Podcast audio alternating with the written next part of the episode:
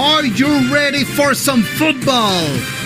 Premier et les buts est de retour avec le meilleur trio au monde. David, Monsieur Lion Bleu Gilbert, le professeur de maths et l'importateur de vino, aussi agile qu'une passe de Jared Goff. Martin Marty Bronco Saint-Jean, le courtier immobilier aussi à l'aise qu'un QB des Broncos dans sa pochette avant Wilson. Et William Willie Browns Boivin, le journaliste aussi pertinent qu'une entrevue de Belichick et aussi éthique que les Bruns.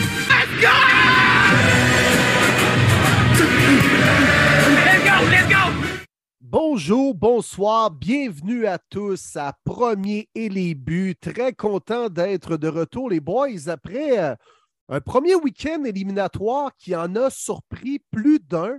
Moi, le premier. Comment allez-vous, messieurs? Le super wildcard week-end qu'on est souvent déçu. Et le bon mot, Will, surprenant. Vraiment, je ne m'attendais pas à avoir des matchs presque tous serrés à part celle de lundi. Vraiment, plein de choses ici. Euh, La, carte sauvage l'aura été sauvage. Euh, crème a plein d'affaires euh, dont on va avoir à discuter. Il s'est passé tout plein de choses cette semaine. Mais écoute, les boys, je commence à une question d'André, Philippe, Jean, puis euh, c'est peut-être pour toi, ça, mon Will. Il dit Salut, ma question peut-être pas rapport. Hein, comment? Vas-y donc, vas-y donc. Il dit Yes. Il dit Salut, ma question n'a peut-être pas rapport, mais c'est quoi le soundbite du Let's Go au, à la fin de l'intro du show? Un film que j'ai peut-être oublié puis que je me souviens plus. Dans tous les cas, c'est juste incroyable comme ça me craint. Bon show, les gars. yeah! Très bon, très bon. Euh, c'est une pub de la NFL comme en 2020 que j'avais pogné sur YouTube. Alors, euh, je brise un peu la magie au travers ça, mais c'est aussi simple et banal que ça. Mais je pense que c'est le Let's Go de Tom Brady. Je pense pas. Si c'est le cas, on, on, va peut-être le garder. moi? Ou le Let's Go quand il jouait avec les Pats, là, pas celui qui euh, a fait put, put, put, mais ça, c'est un, let's go de GOAT. Là. On ne peut pas l'enlever. Non, c'est ça. C'est un let's go de chèvre là, quand même. Là. Exact. Ouais, le, let's go, le, let's go du meilleur joueur de tous les temps. Mais il semble que dans la pub, c'est Aaron Donald qui écrit le Let's go! pendant deux secondes, je pensais que tu allais dire Aaron Rodgers. C'est comme, OK, on enlève ça tout de suite. Non. Lui, non, non, Aaron Rodgers, comme. Jamais dit ça pour motiver ses propres coéquipiers. Un autre épisode diva de top modèle à la Aaron Rodgers, c'est déjà parti. là. C'est déjà parti. C'était même, faisait même pas partie de la liste de nos sujets, les gars, mais euh, Sérieusement, là, moi, écoute, je suis plus capable. Aaron Rodgers, là. Puis à un moment donné, là, regarde, on va en parler plus tard. L'âge des carrières dans l'américaine présentement, là, et ceux qui faisaient les séries et ceux qui sont toujours en vie euh, avec les euh, finales de division. Puis c'est des gars en bas de 27 ans. On peut-tu passer à autre chose? L'avenir appartient aux jeunes. Et c'était bien cool, Tom Brady. C'était bien cool, Aaron Rodgers. Bien du respect pour vous. Peu de gens vont avoir la carrière que vous avez eue. Mais à un moment donné, il faut savoir se retirer. Écoute, Will, euh, il y avait quelque chose qui passait sur Twitter cette semaine.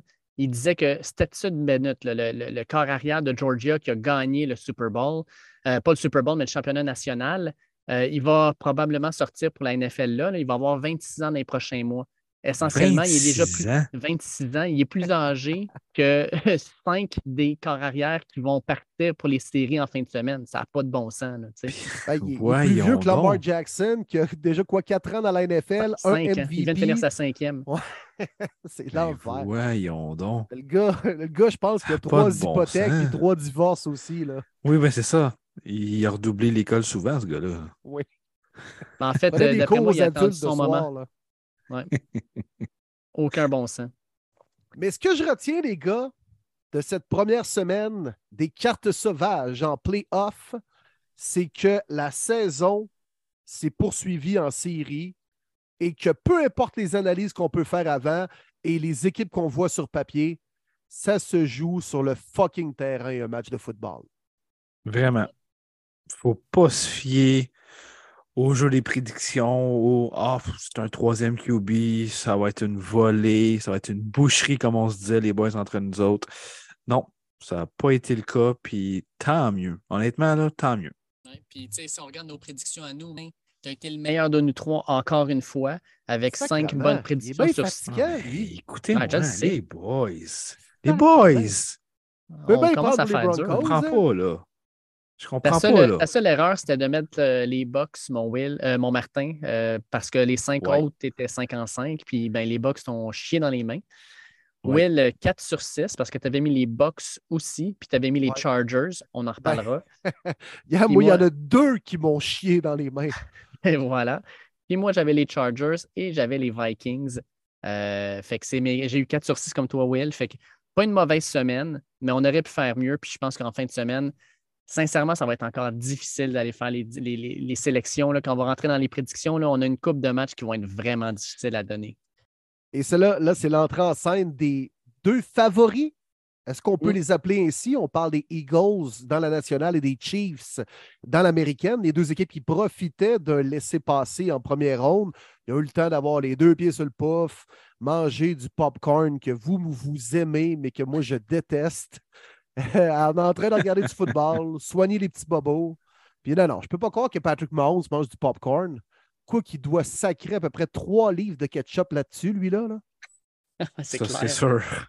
C'est sûr. Mais tu parles dans la face de sa blonde, c'est ça, le ketchup? Ouais. Parce Ok. que entre toi et moi, c'est juste ça qu'elle mérite, là, mais bon. Exact. Ouais, puis tu sais, tu dis Jalen Hurts, il a fallu qu'il soigne un peu. Là. Euh, Aujourd'hui, à Pardon the il y avait Booger McFarlane, puis il lui demande justement, tu sais, en tant que joueur défensif, là, tu sais que Jalen Hurts, il a un problème à l'épaule. Est-ce que euh, si tu le plaques, euh, tu y vas par là? Il dit, man, ça, c'est des rules of engagement. Quand tu rentres sur le terrain, blessé ou pas, tu sais très bien que mon objectif, c'est de te faire mal. Fait qu'il dit, Ben oui. oui. si je te plaque, tu peux être sûr que je vais faire exprès pour t'écraser sous mes 320 livres. Puis j'espère que tu vas te relever, mais si tu ne te relèves pas, ben, fais partie de la game. Ah, clairement. C'est du football playoff, là. Mm. Allez coucher les enfants, puis euh, ça va jouer rudement, là. Ah, Puis avec euh, les écoute, équipes en place, on va avoir des gros match-ups, les boys. hey, euh, m'a dire les Giants contre les Eagles, là, no, no love lost. Là. C'est deux équipes qui se détestent. J'ai vraiment hâte de voir ça. Ouh, ça va être bon. Hey, Dexter Lawrence contre Jason Kelsey, ça va se taper sa gueule, ça, là. Oh, j'ai hâte de vous en parler tantôt, les boys. Oh oui. Mais avant de rentrer dans les matchs qui s'en viennent, on peut revenir sur les matchs de la semaine der- ben, de la dernière fin de semaine, en fait. Bien Euh, sûr, bien sûr. on- Les matchs surprenants, on a eu un bon show. On a eu un bon show Oui. durant le week-end et non pas en début de semaine. Puis Martin, Exact. tu disais que le seul gros blowout, le seul match vraiment plate, ça a été Dallas, mais c'était pas plate. C'était le fun parce qu'on était en train de faire des paris sur Mayer. On se disait, coudon, il va-tu en manquer un autre? Il va-tu en manquer un autre? Aïe, aïe. Pour vrai, pauvre gars. Sans- Sérieux, là, après le deuxième, je suis comme, oh my God, tellement pour ça que tu vas en série. Puis là, le troisième, puis là, le quatrième, là, non, pour vrai, là. Au début, je la riais, mais là, je la riais plus, là. C'est vraiment pas cool ce qui se passait. J'ai trouvé ça? cool quand même que les gars l'ont pas lâché, puis ils l'ont vraiment encouragé. tout- C'était c'était juste fucking bad day at work, là. Ouais, mais C'était un vrai tweet de Jerry Jones, vous pensez? Non. Ben non. Ben non, ben non. fou, Il était bien trop occupé à embrasser les 16 femmes qui étaient dans sa loge à Tampa Bay. Là. Parce que ce qui est passé, là, ceux qui ne l'ont pas vu, le- sur Twitter, on a vu les, les tweets de Jerry Jones. If anyone in this stadium knows how to kick, please come down to our uh, locker room. We have, a, we have a shirt for you. Ben non. Ben non, ben non, ben non. Mais non, mais par chance, puis là, tu sais, le gars, on a comme camouflé ça un peu sous le tapis, puis c'est correct, faut pas en faire un plat, puis comme tu as dit, Marty, et puis tout le monde, dans peu importe ce qu'on fait dans la vie, on a des mauvaises journées au travail. Exact. Puis dans le cas de Brett Mayer, c'était lundi soir dernier. Mais Ouais. ils n'ont jamais eu vraiment besoin de lui dans le match et ça n'a eu aucune incidence, proprement dit, puisque les Cowboys ont pilé dans la face des Bucks, puis tu sais, c'est pas les points manqués qui ont fait la différence. Mais si jamais ça avait été le cas, les réactions seraient totalement différentes. Au niveau des joueurs des Cowboys, au niveau des médias, au niveau de la réaction des fans, au niveau même du fait, va-tu jouer ou pas en fin de semaine, va-t-il garder ou non sa job? Oui, c'est correct qu'on n'en fasse pas un plat, mais en même temps, c'est parce que ça n'a eu aucun impact. Ouais. Puis les Cowboys viennent d'engager Tristan Vizcaino juste en backup. On ne sait jamais. Tu sais, S'il en manque encore un ou deux en partant à la game, tu dis OK, parfait, on embarque l'autre là, parce que là, on a besoin de ces points-là. Parce que contre les Bucks, ça faisait peut-être pas mal, mais les 49ers, je pense que le match va être pas mal plus serré. Mais le dos n'est pas un mauvais batteur en soi. C'est ça qui Non. arrive. Mais c'est le kicker qui ont signé? Christian Vizcaino. C'est qui ça? Euh, il a dos. cette année déjà guy? pour euh, deux équipes, rien de moins. Mais où Euh, est Rodrigo quand on a besoin de lui? Ben, quin, Mais oui. ben. C'est vrai, il n'y a plus de job pantoute, lui, c'est un Ah bout. non, hey Chris, non, non. Je pense que je pense qu'il serait prêt, il prendrait le premier appel d'une équipe de la XFL. Euh, il était pas mauvais en plus, le Rodrigo, avec ses belles lunettes à gros contour noir. Fond, de- fond de bouteille, fond de bouteille. Ouais. Non, Vizcaino, il a joué pour les Cards de l'Arizona et les Patriots cette année. Il a joué trois matchs au total, mais il est deux en deux pour ses field goals, puis trois en trois pour ses extra points. OK. Ben, écoute, le gars en avait manqué 6 en 139 tentatives en carrière.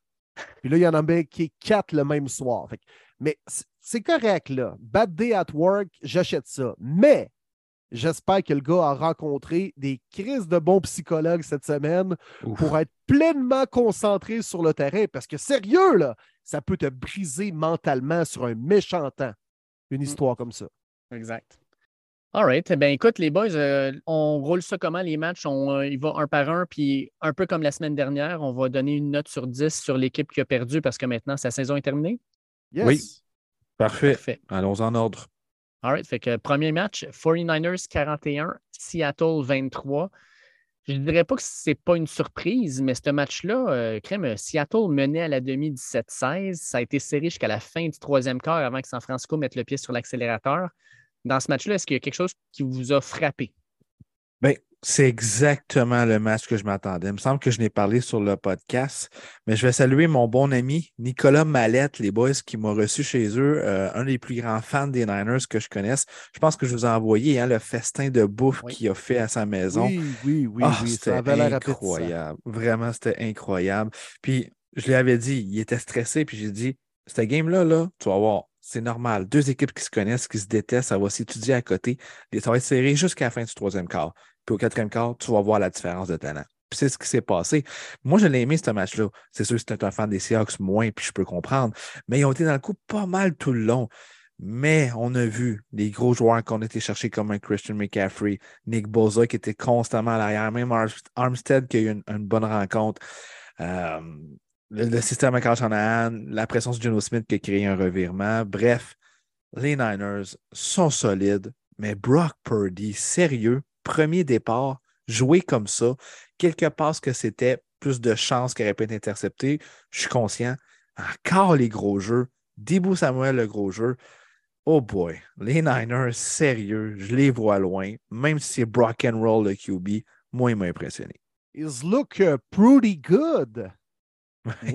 Oh! Ah non, vraiment. Mais euh, le pointage n'indique pas l'allure de la rencontre.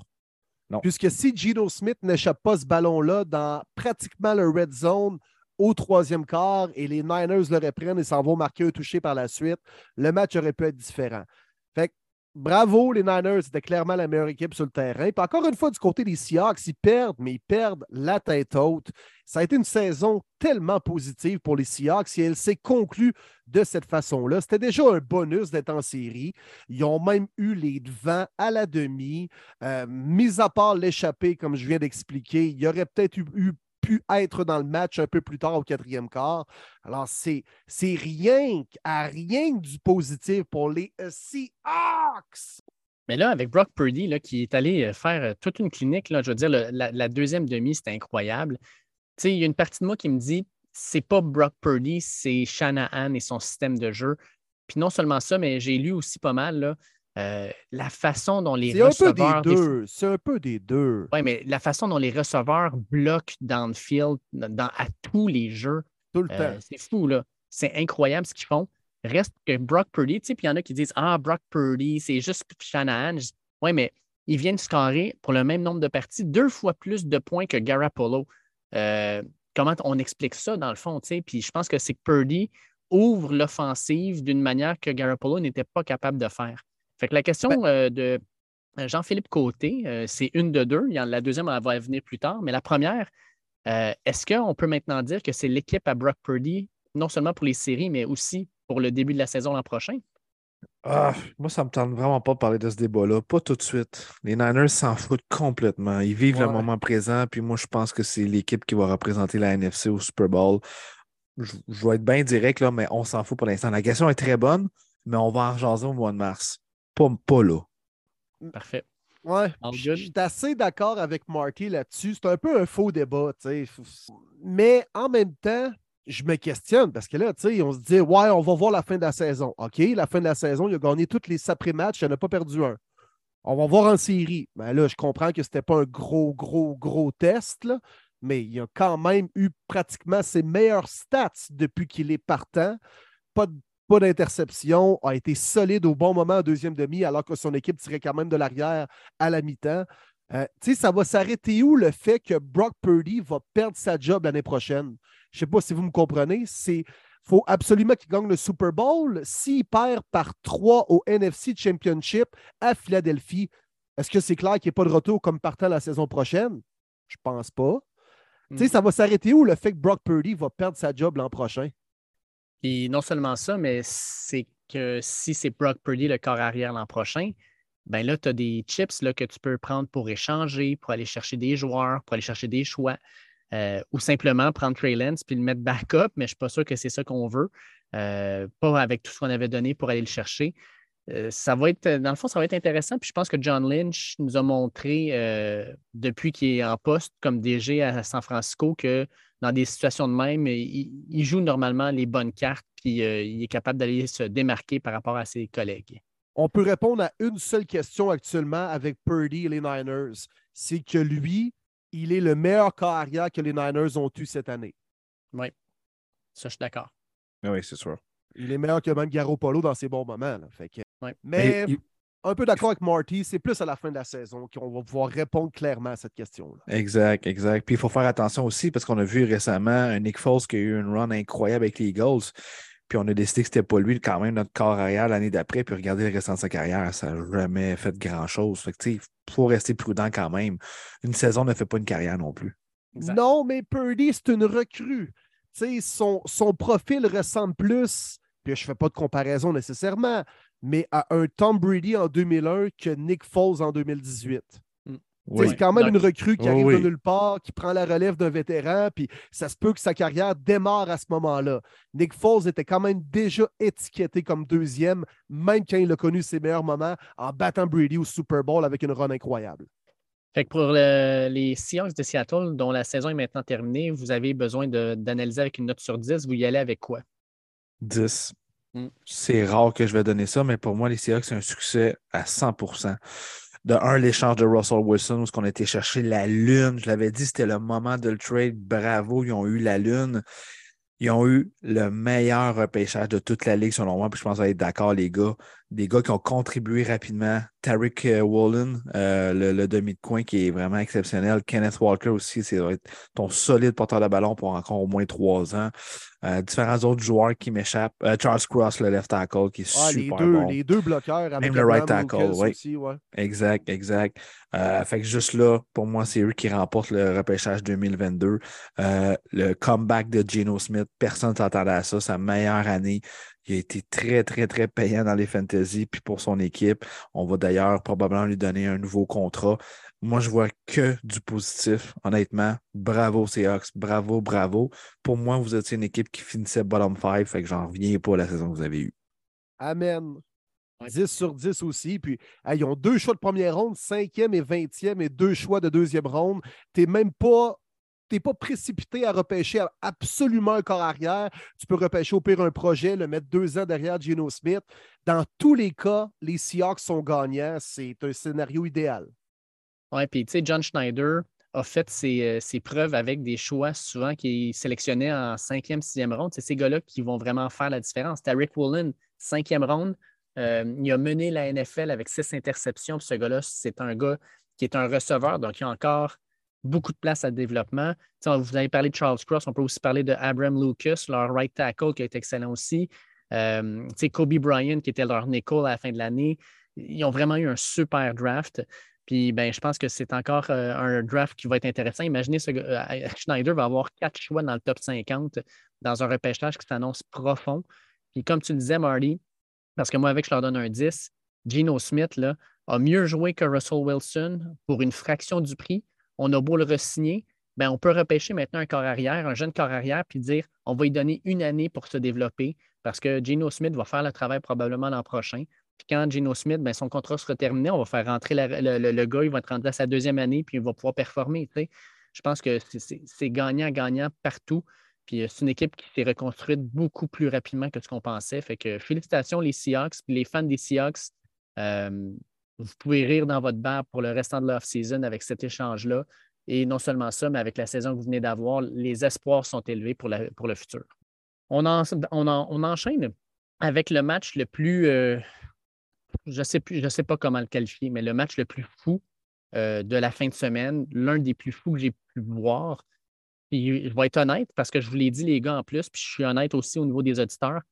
À 27-0 Chargers, j'ai fermé la TV, puis je me suis dit, je ne perdrai pas de sommeil pour regarder ça. Je vais me coucher plus tôt parce que demain, il y a des matchs encore en soirée, il y a le Monday night en soirée. J'ai l'occasion d'aller me coucher plus tôt, je vais le prendre. Je me suis levé le lendemain matin, je regarde sur les messengers avec vous autres, j'entends juste des incroyables à remonter. Trevor Lawrence, incroyable. Là, je suis comme, ben, tu me fucking niaises. Ben oui, Jacksonville qui gagne ça 31 à 30. Grosse, grosse surprise. Euh, match vraiment particulier, on va se le dire, qui s'est joué en deux temps. Ouais, ben, ben vas-y, Will. Ouais, ben, c'est ça. Je pense je partage un peu ton opinion, Marty, là-dessus. C'est que c'est un match, oui, quand même spectaculaire quand on regarde ça à la fin, mais en même temps, c'était du mauvais football. Ouais. Du mauvais football de A à Z. Là. Tu lances quatre interceptions en une demi pour faire finalement cinq revirements. Tu euh, également, tu accordes 28 points et au final, tu réussis à gagner le match quand même. Sérieux, euh, bravo, mais en même temps, ça n'a pas été du grand, grand football digne des séries. Bravo aux Jaguars qui sont revenus dans le match avec Trevor Lawrence qui a fait preuve d'une belle résilience, sérieusement. Il a trouvé euh, le bon rouge à lèvres, puis les nouveaux fossiles. Il a fait des ajustements à point pour arriver en deuxième demi comme une vraie bonne drag queen sur la scène. Il a fait le travail. Non, non, mais bravo Jaguars, sérieusement, mais les Chargers, c'est les Chargers. Ils ont trouvé une façon de continuer à choquer. Puis c'est criminel faire des trucs de même. Effectuer 25 passes pour 8 courses en deuxième demi, sacrement. Ah, c'est épouvantable. Ça se peut pas perdre, perdre ça. Hey, t'es plus 5 dans la différentielle de revirement. Inacceptable, inexcusable. Il n'y a aucune maudite raison que tu perds ça tu vas t'attendre à ce que les Jaguars en deuxième demi, ce soit une autre équipe qui mette des points sur le board. Fine, c'est correct. Mais cool, le ballon. Tu l'as déjà vu, le fameux Super Bowl 28-3 comme amateur. Tu veux pas que ça t'arrive à toi-même. C'est exactement ça ce qui est arrivé avec, euh, je crois, une équipe inférieure. Parce sur papier, je prends Chargers entre les deux équipes, honnêtement. Puis c'est l'un des biggest collapses que j'ai vu. Puis je me l'explique mal, honnêtement, ça n'a pas de bon sens on, aime beaucoup Austin Eckler. Il est excellent pour attraper. Puis c'est un bon porteur de ballon aussi pour courir, mais c'est, ça, il ne peut pas être ton workhorse. Euh, puis ça t'en prend d'autres. Moi, je pense que c'est une faiblesse du côté des Chargers. On doit avoir d'autres porteurs de ballon. Oui, la ligne offensive était blessée. Il y a des trucs, mais, mais les blessures, tout le monde en a. Fait qu'à un moment donné, il faut que tu t'ajustes. Moi, coach télé, vous le savez, les gars, je ne suis pas capable. Je ne suis pas capable. Puis là, je sais que mon chum Jay écouter, va écouter ça. Un gros, gros fan des Chargers, le plus gros fan que je connais des Chargers puis il n'est pas d'accord avec moi, mais moi, je l'aurais mis des House Télé. Pourquoi? C'est bien simple. Tu es dans une fenêtre live là, là. C'est là que ça se passe ta fenêtre. Parce qu'Herbert, il reste deux ans à son année recrue de contrat. Fait que c'est là que tu peux maximiser vraiment ton meilleur line-up que tu peux avoir. Est-ce que tu penses vraiment gagner qu'un Staley suite à plusieurs décisions douteuses? Je ne dis pas qu'il ne sera jamais un bon entraîneur-chef. Je pense que ça va être je pense qu'on va avoir besoin d'une deuxième chance comme être coach ailleurs plus tard ou dans une équipe qui n'est pas nécessairement dans une fenêtre. Je pense que la pression est tellement grosse sur lui maintenant parce qu'il ne va pas se faire mettre des C'est son commentaire offensif, différent coach, mais lui, on le sait, la job est encore à l'heure 2023. Est-ce qu'il est capable de gérer toute la pression avec les quelques gaffes qu'il y a eu, des affaires de time-out, pas coller time-out, ou on se risque pas dans les quatrièmes et les jeux? Oui, on l'a engagé pour des trucs comme ça parce qu'on voulait un coach de stats avancé, tout ça du côté des Chargers. Mais est-ce que j'aime le moment? Non, parce qu'elle là, la fenêtre. Tu me dis, ah, Sean Payton va coûter cher, c'est ça. Je m'en fous. Ça te prend un coach. Tu le vois cette année, la différence des coachs en plus. Ça te prend un vétéran maintenant pour Herbert puis la gang de vétérans que tu as, que tu peux payer, on s'en fout pendant deux ans. Donc voilà ma raison que moi, je déteste que les Chargers, cette défaite-là, oui, mais comment qu'on commence la saison morte, que je suis vraiment pas d'accord. Ben, pas juste ça, Martin. Euh, on met à la porte les coordonnateurs euh, offensifs puis le, QB coach, mais c'est pas eux qui ont perdu le match. Là. tu mènes 27-0, il reste 33 minutes au match, puis ta défensive se fait piler sur le corps en deuxième demi. Euh, il y a des choses qui sont inexcusables. Par exemple, Joey Boza, quand il a pété son plomb sur ah! les lignes, c'est pas fort fort. Là. Mais ben Ronaldo Hill, Ronald Doyle, il devait l'attendre, l'appel pour lui dire Ouais, le gros, tu as perdu ta job. Il ne l'a jamais eu. Mais il va falloir qu'il, lui, avec, performe vraiment mieux parce qu'avec les pièces qu'il avait sous, la main, là, on parle de Joey Bozo, on parle de Khalil Mack, on parle de Darwin James. Euh, c'est des vedettes dans cette ligue-là. Oui, mais Dave, Dave, Dave, l'entraîneur-chef est supposé être un gourou de quelle unité? L'attaque, ça, je suis d'accord avec toi. Non, la défensive. Ouais, excuse-moi, la, c'était l'ancien DC des Rams. oui. Ben, cette année, les Chargers, ça a été la pire équipe au niveau des verges accordées contre le jeu au sol. Ça a paru, puisque Travis Etienne a encore couru pour plus de 100 verges, un des deux seuls porteurs de ballon le week-end dernier à avoir couru pour plus de 100 verges. Ils sont dans les 10 derniers, les 10 pires défensives au niveau des verges accordées et au niveau des points accordés. Là, à un moment donné, là, Staley, il sert à quoi? À quoi il sert? Chris, il est supposé gérer la défensive, son unité n'est même pas bonne, alors qu'il y a quand même des chevaux là, sous la main. Là. à un moment donné, là, euh, moi, j'accote Marty. Là. Il sert à rien, Staley. Là. On a sacrifié un pauvre gars qui a perdu sa job parce qu'il n'a pas été parfait, mais je pense pas que c'est lui qu'on doit pointer du doigt en premier. Puis à l'inverse, je vais donner euh, énormément, énormément de, respect à Doug Peterson. Euh, un, on se rend compte que Urban Meyer, c'était de la de l'an dernier quand on voit cette équipe-là jouer cette année? Euh, il n'y a pas tant de différence en termes de personnel, mais oh, que l'attitude est différente. Puis j'ai aimé Doug Peterson. Je ne sais pas si vous avez vu son entrevue à la demi avec la reporter. Écoute, il perd 27-7. Il vient de connaître une demi atroce. Puis il, parle là comme Ah ouais, ça regarde on a eu, a des petites malchances, mais on va revenir, il n'y aura pas de problème. Il parle avec un calme, puis lui-même le dit après ça parce que j'ai lu la chronique de Peter King euh, sur NBC, puis il dit à l'intérieur, j'avais énormément de frustration, mais je ne l'ai pas laissé paraître. Je suis rentré dans le vestiaire, j'ai dit au gars, écoutez, on s'est surtout fait mal. Si on fait les choses comme il faut, il n'y en aura pas de problème. La défensive, we need to stop quand on revient de la demi. À l'attaque, à chaque fois qu'on touche le ballon, on doit marquer puis ça devrait bien aller. Je pense qu'on va être capable de gagner ce match-là. Puis c'est exactement ce qu'ils ont fait. Euh, je pense qu'un coach comme ça, d'expérience, euh, fait toute une différence dans une équipe. Puis on va en parler parce qu'il y en a eu des erreurs de coaching pendant toute la fin de semaine, mais Doc Pederson a vraiment pris cette équipe-là puis lui a insufflé une nouvelle vie. Puis une nouvelle vie aussi à Trevor Lawrence qui, euh, en deuxième demi, n'était plus du tout le même corps arrière non plus. Les gars, les Chargers, sur 10, ça donne combien? Moi, 5. 5 sur 10 versus les attentes qu'on avait en début de saison. Ils ont quand même bien terminé l'année. Premier spot de wildcard, ils ont terminé quoi? 11-6, si je ne me trompe pas, ou 17? 17. 17. 17. Ouais. Mais compte tenu du choke en série, trop d'erreurs, ça fait ça a été la même chose en fin de saison dernière, le fameux match contre les Raiders. Ça arrive trop souvent, les Chargers. Fait que, ah ouais, 5 maximum. Moi, je vais aller avec un 6. Parce que ça reste l'équipe qui a eu le plus de blessures cette année. 53% euh, c'est quand même beaucoup. Surtout la O-line qui a été shuffle, je pense, 17 fois.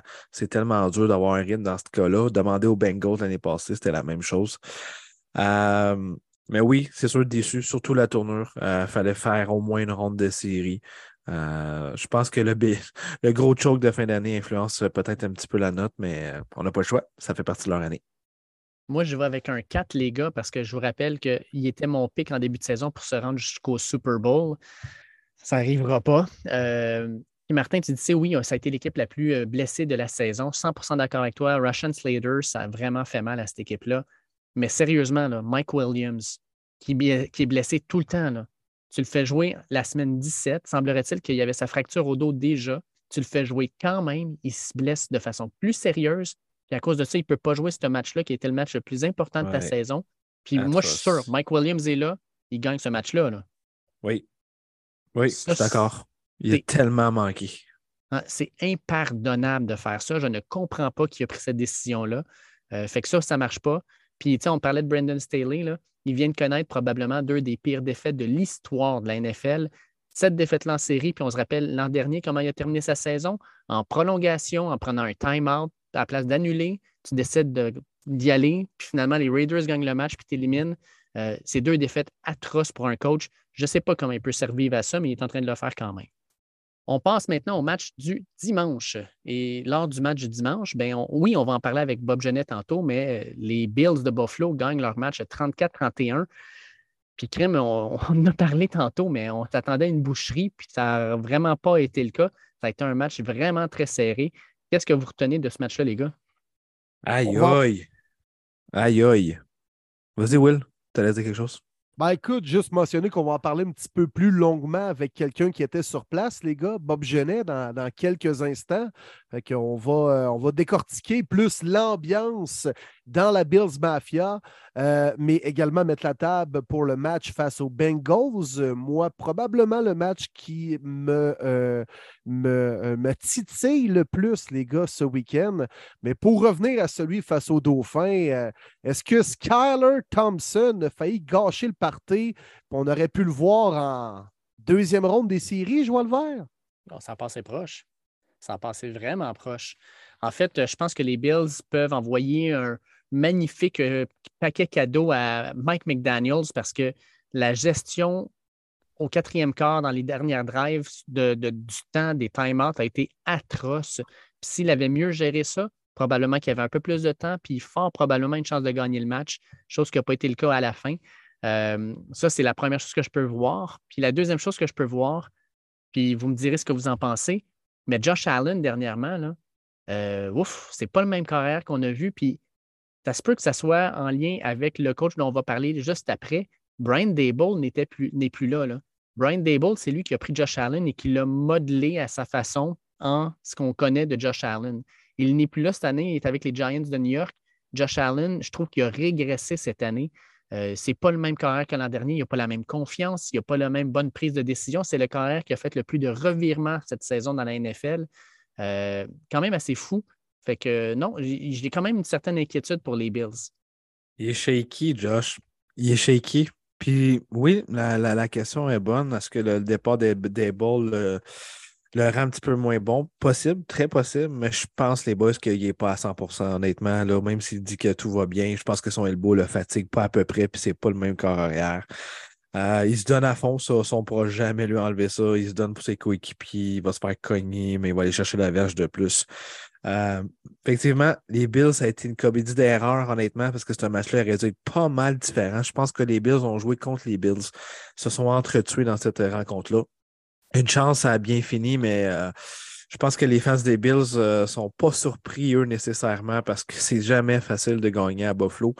Maintenant, c'est une autre paire de manches. Ce ne sera pas les Dolphins la semaine prochaine, mais bien les Bengals. Tu ne peux pas commettre autant de revirements contre une équipe aussi talentueuse. Mais pour le match, on va dire win is a win. On le prend, on n'en parle pas trop, puis euh, on to the next week. Ben, les Bills ont permis aux Dolphins de revenir dans le match. Ou sinon, c'est clair que ça aurait été déjà hors de portée euh, bien avant même la demi, quand c'était 17-0.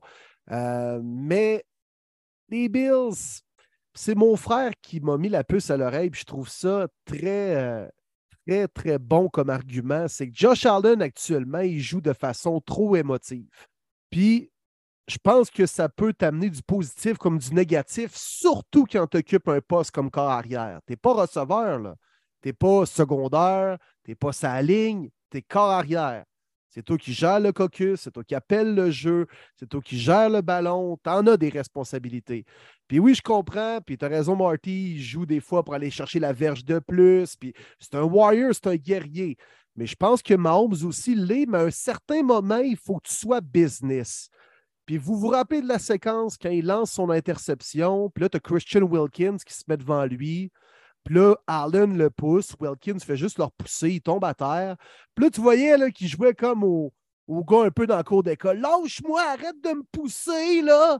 Tu sais, je comprends que tu viens de faire une erreur, tu es peut-être frustré, mais il faut que tu restes poker face. Tes carrières en plus de ça, des fois, ça dicte l'émotivité de ton équipe. Puis en ce moment, il est trop émotif, Josh Allen. Puis malheureusement, ça le coule plus que lui sourire présentement. Et puis peut-être un petit mot sur Skyler Thompson, parce que tout le monde dit Ah, j'en reviens pas que Skyler Thompson a fait ça aux Bills. Euh, Martin, ah, quand tu dis que les Bills se sont fait ça à eux-mêmes, là, juste vous nommer les drives des, des, Dolphins, OK? Les, drives qui ont, qui ont, donné des points. 10 jeux, 38 verges. 8 jeux, 18 verges. 4 jeux, 8 verges. 4 jeux, 18 verges. Un jeu, moins 17 verges. Puis finalement, mais la dernière drive là, qui leur a permis de faire 34-31, 11 jeux, 75 verges. Mais toutes les autres drives, même pas 40 verges, il y avait juste le ballon à une bonne position à cause d'un revirement. Il faisait quelques jeux, mais sans plus. La majorité des jeux ne faisaient même pas 4 verges le jeu. Il allait marquer des points. Fait que oui, les Bills se sont battus eux-mêmes. Euh, heureusement pour eux, ben, Mike McDaniels euh, n'a pas été capable de, bien gérer le temps. Puis euh, grâce à ça, le ben, corps arrière était mauvais. Le corps arrière était mauvais, 18 en 45. Là. il n'a pas, été aidé par ses receveurs, pas beaucoup par contre. Jalen Waddle a Waddle. en Calvas, Tyreek Hill aussi.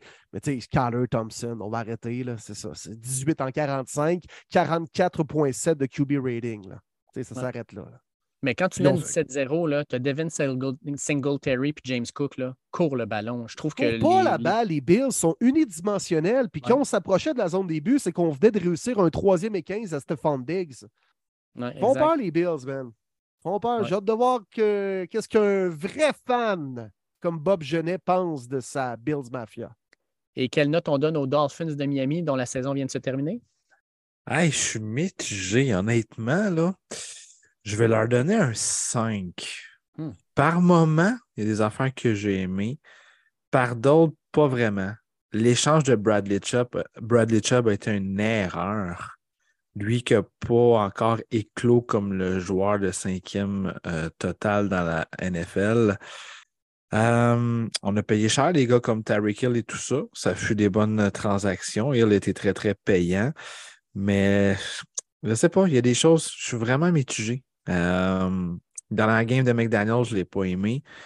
Euh, non, 5 sur 10 pour moi.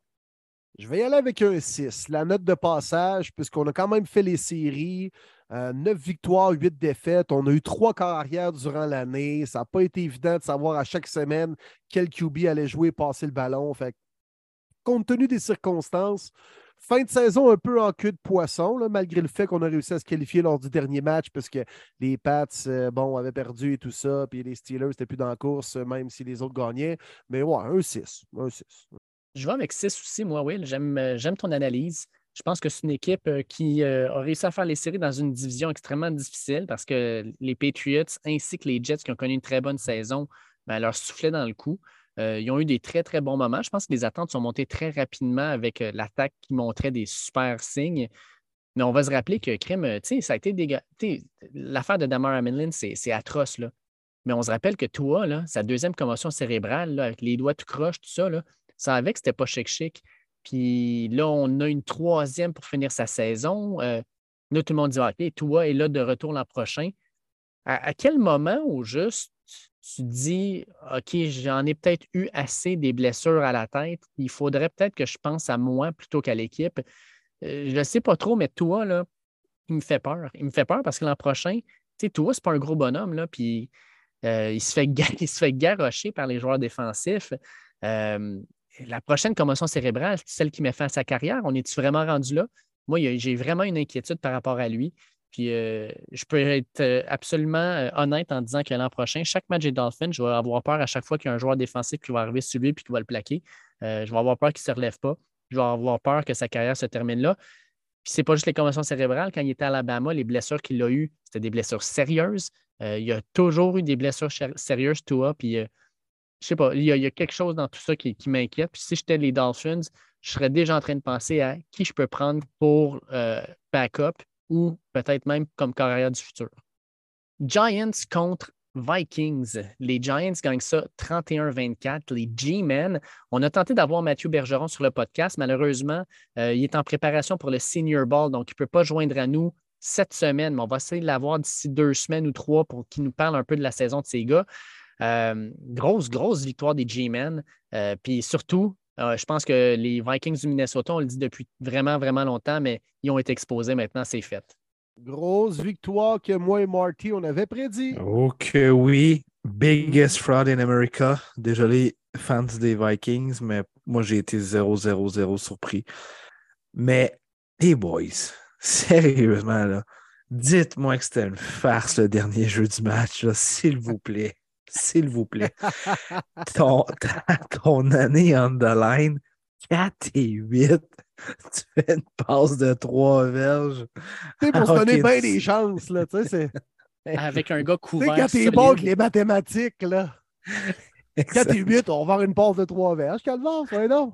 Hey, Kirk était comme, oh fuck that shit, let's go, Hutchinson, t'es grand, t'es gros, défais-toi du defender. Mais même s'il se il, serait défait du defender, le temps qu'il se revient d'abord puis qu'il court, combien Charles Blanc on arrivé autour de lui? Il n'y avait aucune chance d'aller chercher le first down. Honnêtement, j'ai trouvé ça vraiment pathétique pour le match.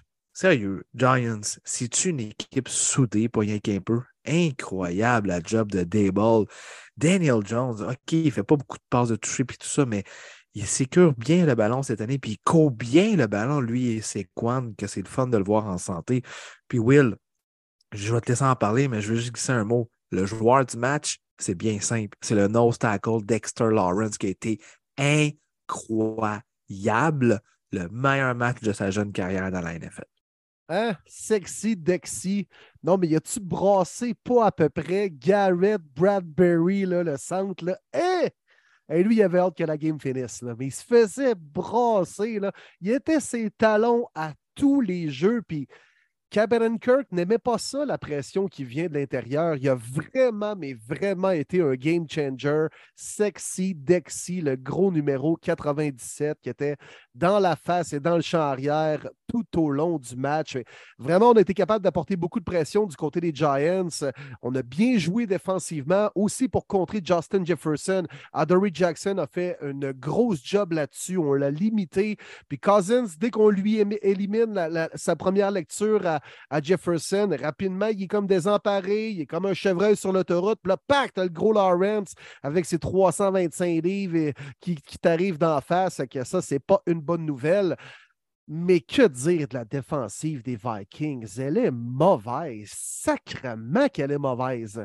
Puis moi, je ne suis pas surpris d'avoir vu les Giants gagner, puisque c'était mon choix. Puis je ne suis pas surpris d'avoir vu une équipe là, aussi bien équilibrée et soudée sur le terrain, parce que c'est carrément le genre de formation que j'avais vu sur le sideline en personne au MetLife Stadium il y a de cela trois semaines. C'est ce genre de club-là qui n'a rien à perdre, qui se plaît dans son rôle de négligé, puis qui arrive, écoute, dans un bon rôle de underdog à Philadelphie ce week-end. J'ai hâte de, faire nos prédictions, les boys. Mais euh, faites attention aux G-Men. Ils n'ont pas énormément de talent. Mais quand une équipe soudée qui n'a rien à perdre se présente devant toi, des fois, tu peux être bien surpris. Mais les Vikings, leur saison peu convaincante a expliqué leur contre-performance, entre guillemets, en série, puisqu'on n'a jamais été convaincu de la saison, puis nous l'ont prouvé encore une fois cette fin de saison. tu parles de Justin Jefferson, là. Il a eu en première demi six passes lancées à sa direction. Il a attrapé les six pour 43 verges. C'est pas grand-chose, 43 verges, mais 6 en 6 quand même. Là, en deuxième demi, le match est serré. Tu tires même de l'arrière à la fin. Puis en deuxième demi, tu le target trois fois, il en attrape une pour quatre verges. Je comprends juste pas tu as le meilleur receveur de la ligue, tu as le gars là, qui est capable de faire des catchs contested contre à peu près n'importe qui, puis tu ne l'essayes pas. Moi, ça, ça m'a dépassé. Euh, je pense que tu as eu un gros problème là-dessus. 100% d'accord avec toi aussi, Will. La défensive des Vikings a été affreuse. Mais moi, ma révélation, euh, c'est sûr Lawrence est incroyable, mais ajoutons à ça aussi Isaiah Hodgins, euh, le receveur des Giants, 8 réceptions pour 105 verges. Le gars était sur le practice squad des Bills. Euh, ils l'ont mis sur le waiver, en fait, pour l'envoyer là. Brian Dable a dit. Exact. Puis Brian Dable disait Moi, je l'avais déjà vu. quand j'étais avec les Bills, on le voyait. C'était un hard worker. C'était un gars qui se donnait. Il disait Let's go, on l'embarque. Je pense que ça va être même le meilleur receveur sur notre équipe si on va le chercher. Ils sont allés le chercher, puis il vient de connaître la plus grosse game de sa, de sa carrière. Fait que crime numéro un pour lui, je suis vraiment content. Puis Daniel Jones, c'est le genre de match où tu le regardes, là, tu le regardes jouer. Il me faisait penser à Josh Allen l'an dernier. C'est Brian Dable a changé ce gars-là. Il a de la confiance. il joue fort. Puis j'ai tellement ri parce que je regardais l'avant-match puis tu as euh, l'ancien coordonnateur offensif des, euh, des, Giants, de Clapper, comme il dit euh, sur Bill Simmons Podcast. Jason Garrett. Et voilà, Jason Garrett. Puis il voit Daniel Jones passer, puis il se retourne, puis il dit Let's go, DJ, go get them. Puis là, il dit, dans le podcast, il dit Pour vrai, man, pour vrai, tu vas dire ça, tu as scrappé sa vie l'an dernier. Puis là, maintenant que tu es ses lignes de côté, tu vas lui dire let's go. Voyons, man, Brian Dable a pris le même gars que tu n'étais pas capable de faire jouer, puis vient d'en faire un des corps arrière que tu pourrais classer dans le top 10 de la NFL. Ferme-la, man. Juste ferme-la. Tellement vrai en plus. Tellement vrai. Pour la saison des Vikings, sur 10, j'ai l'impression que ben, je ne sais pas ce que ça va donner en fait. J'ai hâte de vous entendre. Ben, moi, c'est un 5. Pas plus que 5. Euh, mes points euh, positifs, c'est que ça a l'air intéressant avec O'Connell. Euh, je n'ai pas détesté sa première année. Quelques ajustements à faire, mais il n'a pas été si mauvais que ça. Donc, ce n'est pas un des pires embauches là, du tout du côté des, des coachs recrues. Hey, il ressemble-tu à Cole Caulfield, pas à peu près, ce gars-là, lui? C'est vrai. C'est vrai. C'est tout ça que je voulais. C'est simplement ça que je voulais dire. il a l'air du père de Cole Caulfield. Le grand frère. Ouais. Puis, les points négatifs, je pense que c'est une équipe, malheureusement, qui ne représentait pas la fiche du 13-4. J'en ai parlé sur Twitter après la rencontre. Est-ce que c'est l'équipe du 13-4 ou c'est l'équipe d'un différentiel de moins 3 de mémoire qui ont fini l'année? Mm-hmm. Malheureusement, c'est cette équipe-là. Fait que peut-être qu'il n'était pas prêt pour cette pression-là, puis ça reste une jeune équipe, il y a beaucoup de morceaux à aller chercher. Puis je pense que peut-être qu'il y en avait qui avaient trop d'attentes s'ils regardaient seulement la fiche ça reste quand même un petit peu de déception comme euh, champion de division de ne pas faire la première ronde. Euh, j'ai hâte d'avoir la suite des choses, mais quand même des éléments qui m'ont déçu. Euh, je pense qu'il va y avoir des, des, gros salariés qui vont se faire couper en défensif. Donc, 5 sur 10 pour moi. Je vais donner un 6, la note de passage, quand même 13 victoires, mais en même temps, c'est qu'on tourne en rond du côté des Vikings. Puis on a une bonne équipe, mais pas assez pour accéder au prochain niveau mais pas assez mauvaise pour effectuer plein de changements. Fait que t'es comme dans un no man's land. Ça, moi, je déteste ça comme fan, une genre de zone de même. Puis, tu sais, le quarterback average à la Kirk Cousin, justement, pas assez bon pour te permettre de gagner un Super Bowl, mais pas assez mauvais pour être toujours dans la cave et manquer les séries, puis justement changer de carrière. Fait qu'un 6. Un 6 quand même. Ils ont le joueur offensif de l'année dans la NFL, selon moi, Justin Jefferson. Euh, mais il faut changer les. En la défensive, leur a coûté trop cher cette année. Dans les matchs cruciaux, justement en playoff, qu'on s'est fait ouvrir contre les Cowboys, qu'on s'est fait ouvrir contre les Packers, la défensive a failli à chaque fois. 6 sur 10 aussi, parce que euh, je pensais que les Vikings allaient faire ce qu'ils ont fait, c'est-à-dire de gagner leur division assez facilement. Plusieurs matchs plus serrés qu'on pensait.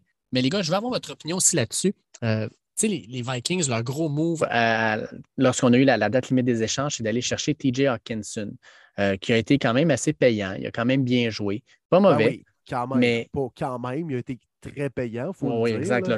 le match au-dessus de 100 verges de réception au dernier match.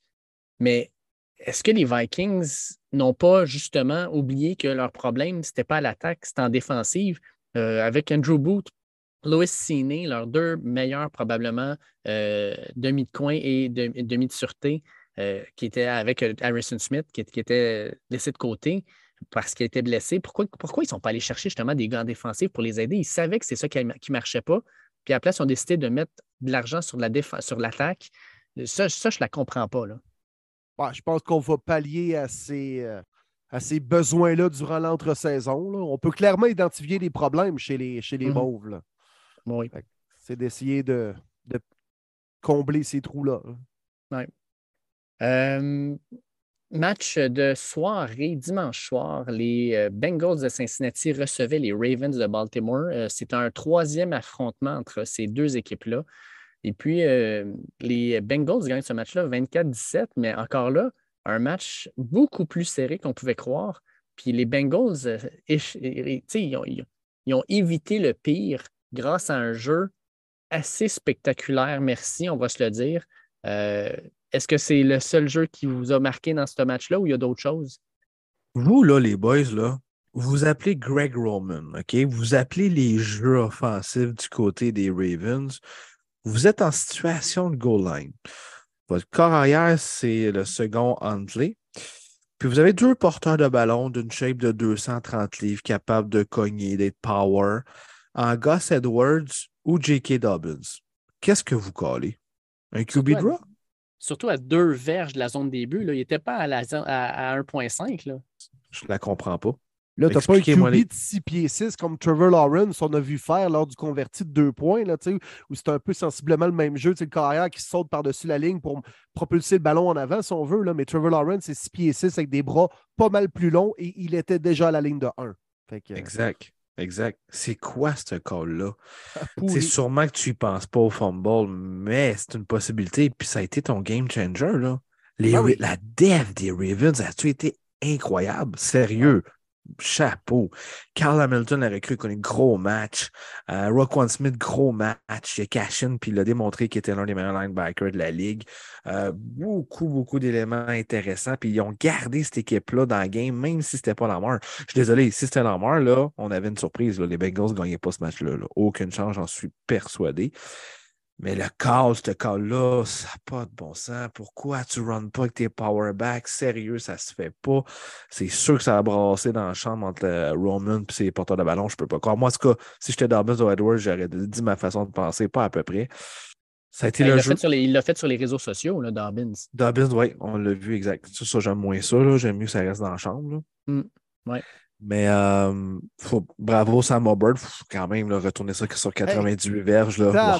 Ça, ressemblait à James Harrison au Super Bowl contre les Cards. Là, avec le masque euh, d'oxygène, ses lignes de côté, comme donnez-moi de l'air, s'il vous plaît. ah, il était cloqué à 17 000, par... 17 000 à l'heure quand il, retournait ça. Puis le gars, il n'est pas petit, là, 270 ah livres. Hey, te l'a ramené, c'est un méchant. Ah, C'était un beau jeu. Ah, beau jeu. Beau jeu. Euh, mettre victoire des Bengals, j'ai pas l'impression qu'ils ont ouvert la machine, par contre. Non, mais la grosse lacune cette année, pas capable de courir le ballon. Mais que ça n'a pas une bonne année. La O-line n'a pas une si bonne année que ça. Puis là, tu as perdu ton Jonah Williams.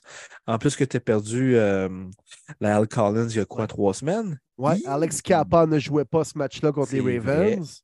C'est euh, non, tu as raison. Ça commence à faire mal, les trous sur la ligne offensive. Là. On dit, ouais, Burrow, t'es habitué. Puis, ouais, mais là, à un moment donné, ça finit par te rattraper. Là. Exact, exact. Fait que j'ai vraiment hâte de voir la semaine prochaine les Bills et les Bengals qui n'ont pas connu une grosse première ronde, qui ont des blessures à chacun de leur côté. Hmm, ça risque d'être très intéressant. Les Bengals peuvent pas, euh, s'ils veulent gagner à Buffalo, peuvent pas avoir le même match qu'ils viennent d'avoir. Impossible. Non, mais les Bills ne peuvent pas jouer de la même façon s'ils veulent battre les Bengals. Fait que c'est ça qui est intéressant, c'est, que les deux équipes peuvent vraiment pas jouer le même genre de game qu'ils ont, ont sorti parce qu'ils vont faire jouer un tour. Exact. 100% d'accord avec toi, Will. Puis la façon dont le match se déroulait avant l'incident d'Amar Hamlin, je trouvais que Cincinnati avait l'air d'une équipe plus confiante. Puis j'avais, sincèrement, j'avais confiance que les Bengals allaient gagner ce match-là. Là, on est trois semaines plus tard. Le match ne se jouera pas à Cincinnati, il va jouer à Buffalo. Euh, reste que, euh, comme tu dis, les deux équipes n'ont pas été très impressionnantes, sauf qu'en même temps, regarde les Cowboys de Dallas, on va en parler dans quelques minutes. Ils étaient très, très, très décevants quand ils ont joué leur dernier match de la saison contre Washington, puis sont sortis contre Tampa Bay fort. Fait quelle équipe des Bengals on va voir? Est-ce que c'est l'équipe des Bengals qu'on a pu voir cette saison qui était euh, vraiment un rouleau compresseur? Est-ce que c'est l'équipe qu'on a vue contre les Ravens qui a été muselée par une défensive? Euh, j'ai hâte vraiment. Ça, c'est vraiment le match, je pense, qui me qui m'interpelle le plus, les Bengals contre les Bills, parce qu'on ne sait pas trop qu'est-ce qui va se passer. Euh, puis on a hâte de voir justement qui va être capable de se démarquer. Avec tout ça, est-ce que les Ravens, vous leur donner une bonne note euh, sur 10 pour leur saison? les autres, si ont quand même des blessures, hein, mais surtout Lamar. quand même, ton, ton, joueur de franchise, ça fait plusieurs semaines qu'il n'est pas là. Ça, c'est une façon bizarre un peu, hein? Puis on l'a senti aussi. Là, ben là, plusieurs rumeurs indiquaient qu'il aurait peut-être pu jouer Lamar Jackson. D'ailleurs, je peux vous envoyer, on a deux questions. Nicolas Baudouin qui nous demande J'aimerais avoir votre avis sur Lamar. Est-ce que le gars était vraiment incapable de jouer ou il se protégeait pour son futur contrat? Et comment trouvez-vous le fait qu'il n'était même pas présent à Cincinnati? Puis Observa Sport nous demande C'est quoi la réelle valeur de Lamar, blessure ou pas présentement? Ben moi, les boys, je vous l'ai dit la semaine passée. J'aurais aimé ça en parler la semaine passée, mais on, a, on, avait un gros podcast. Fait je vais en parler cette semaine. Moi, je vous le dis, Lamar n'est pas un membre des Ravens l'année prochaine. C'est sûr, c'est plus facile à dire maintenant le match fait, mais je vous l'avais dit à vous, les boys, vous en souvenez la semaine passée hors d'onde, que pour moi, Lamar, c'était déjà terminé avec les Ravens. Pour moi, ça le confirme encore plus. Ce qui est plus inacceptable, c'est pas nécessairement qu'il ne joue pas parce qu'il n'a pas été éclairé à 100% par les docteurs, même s'il y en a qui vont dire que oui. C'est le fait que tu ne fais pas le voyage avec tes coéquipiers en playoff. Vraiment. Tu n'es pas sideline. Ouh, la relation n'est pas belle. Aucune chance. C'est que toi, dans ta tête, tu n'es plus un membre des Ravens. Tu as fait ça, tu as laissé tes gars tomber. Puis moi, être un coéquipier aussi, j'aime pas ça. Je comprends, c'est une business, puis c'est gros. Puis c'est correct d'un sens que Lamar n'a pas joué. Pensons tous à RG3, qu'est-ce qui est arrivé en 2012. Lui, il a décidé de jouer avec un knee brace. Qu'est-ce que ça a fait? Il s'est blessé, je m'en souviens encore, j'étais triste pour le gars contre les Seahawks en série à domicile. Puis c'est jamais devenu le corps de franchise qu'il devait être. Il a perdu beaucoup d'argent RG3 en faisant ça, mais il l'a fait pour les boys. Lamar est passé à lui avant tout. Je peux comprendre parce qu'il veut avoir son gros contrat. Mais pour moi, la relation est pour. Tu ne peux pas réparer ça entre les Ravens et Lamar. Puis ma prédiction, Lamar Jackson va être un membre des Falcons l'année prochaine. Hmm. Ça va être un tag and trade. OK. Oh, ouais, intéressant. Faucon. Hmm. Oui. Il était bien fort sur Deshaun. Ouais, ouais, Ils ont jusqu'à la dernière seconde. C'était Deshaun. C'était Deshaun. Jusqu'à temps que les Browns vont en faire le 100% non. 100% euh, garanti les Falcons, c'est une équipe qui court bien le ballon. Je pense qu'avec Mariota, ils ont eu une belle expérience cette année. Tu ajoutes à ça Lamar, c'est un méchant upgrade. Oui, avec Greg London puis Pitts. De signification, le fait qu'il n'ait pas été à, Cincinnati. Parce que, tu sais, en même temps, on ne peut pas dire euh, est-ce qu'il est était à 100% puis est-ce que sa situation contractuelle a joué dans le fait d'être oui ou non sur le terrain? Clairement que ça a joué. Ceci explique cela. Mais il n'était pas à 100% non plus. Je ne suis pas dans le secret des dieux, puis je ne suis pas à la place de Lamar Jackson. Je ne pense pas qu'il était en pleine santé en même temps qu'il l'ait rendu à la première semaine des séries dans un sport aussi tough que le football dans la fucking National Football League. À peu près personne, les gars. Là. Mais en même temps, euh, c'est lourd de signification qu'il ne soit pas présent à Cincinnati. Moi, je comprends peut-être la mort de vouloir lever les feutres. Parce que oui, ils l'ont bien entouré en début de carrière. On l'a placé notre cahier de jeu, puis on a changé notre philosophie offensive, puisqu'on avait maintenant un corps arrière qui était habile sur la course, puis on a construit tout autour de ça. Mais en même temps, moi, je trouve que depuis deux ans, on l'a mal entouré, Lamar Jackson, puis on ne l'a pas placé dans la meilleure situation pour que lui soit bon sur le terrain. Parce que tu ne peux pas l'employer de la même façon que, Patrick Mahomes ou qu'un carrière de pochette. Mais en même temps, dans la NFL aujourd'hui, ça te prend des receveurs. Écoute, Rashad Bateman était son receveur qui s'est blessé. On est allé signer DeShaun Jackson, le vétéran qui cherche une job avec la main élevée toute l'année à attendre le premier appel. On l'a mal entouré, Lamar Jackson, puis j'ai l'impression que lui veut peut-être aller dans un plus gros marché avec plus de spotlight, comme peut-être les Jets, comme peut-être les Dolphins, les Falcons, c'est pas fou. Je sais pas, j'ai pas encore nécessairement de prédiction euh, quant à la prochaine destination de Lamar, mais d'accord avec Marty, je pense qu'il lève les feutres. Et puis, pour la note, mettons, euh, m'a donné un 7. Puis les Ravens, présentement, là, une organisation qui était toujours super bien gérée, qui était toujours là, top-notch, je trouve qu'il commence à avoir des cracks. Là, on a parlé du tweet de J.K. Dobbins après le match où il disait qu'il était frustré de ne pas avoir eu le ballon dans la zone payante pendant le match. On a eu le tweet de Lamar Jackson à la fin du match en disant quand tu tiens à quelque chose, tu t'occupes de, quelque, de, ce que tu aimes, tu y fais attention. Puis présentement, mais on a l'impression qu'il tweetait ça en disant comme les Ravens ne font pas attention à moi. On a eu Sammy Watkins qui est allé faire justement un post aussi sur Twitter en disant Écoute, euh, j'aurais aimé ça que Lamar soit avec nous autres. Je suis sûr qu'on aurait gagné le match là s'il avait été là avec nous autres. Puis, tu sais, je parle pour moi, mais moi, avec cette blessure-là, je serais revenu quand même. Il y a comme une dissension, mais comme tu disais, Marty, pas dans le vestiaire, publiquement. C'est la première fois que je vois ça dans l'air John Arba. Puis je pense que c'est un petit peu inquiétant pour la, suite parce que quand tes joueurs se donnent ces libertés-là, à un moment donné, il y a quelque chose qui ne va pas. Là. Moi, je vais avec un 10 sur 10, je pense. Les Ravens, je m'attendais à une meilleure saison que ça. Je pensais que Lamar outre les blessures, là, allait connaître une saison grandement supérieure à ce qu'il a connu. Il a bien commencé la saison. Puis avant qu'il se blesse, ça faisait trois, quatre matchs que clairement, là, même quand il était là, ça ne marchait pas fort fort. Euh, heureusement qu'il y a eu l'échange de Roquan Smith parce que la défensive ne marchait pas non plus. Puis il a vraiment changé euh, un petit peu le, look de la défensive. Mais les Ravens, euh, encore une fois, font les séries, mais il manque un petit quelque chose à cette équipe-là. Puis j'ai hâte de voir ce qu'on fait dans la saison morte parce qu'ils ont quelque chose à, gérer. Puis s'ils ne le font pas, ça va être encore une saison semblable l'an prochain. On termine ça avec le match lundi soir, alors que les Cowboys de Dallas l'emportent 31-14 sur les Bucks de Tampa Bay et Tom Brady, by the way. Puis pour apporter ce match-là, mais Félix Tremblay nous donne la fameuse question quelles sont vos prédictions pour l'avenir de la carrière de Tom Brady? Parce que ben, Tom Brady, clairement, il a fini sa saison. Il est un agent libre. Puis la grande question, c'est de savoir est-ce qu'il joue encore? Et s'il joue, où est-ce qu'il joue? Euh, Pour le match, Ouais, les Bucks étaient vraiment second dans ce match-là, honnêtement. Ah, les Bucks ont été mauvais du début jusqu'à la fin de la ouais.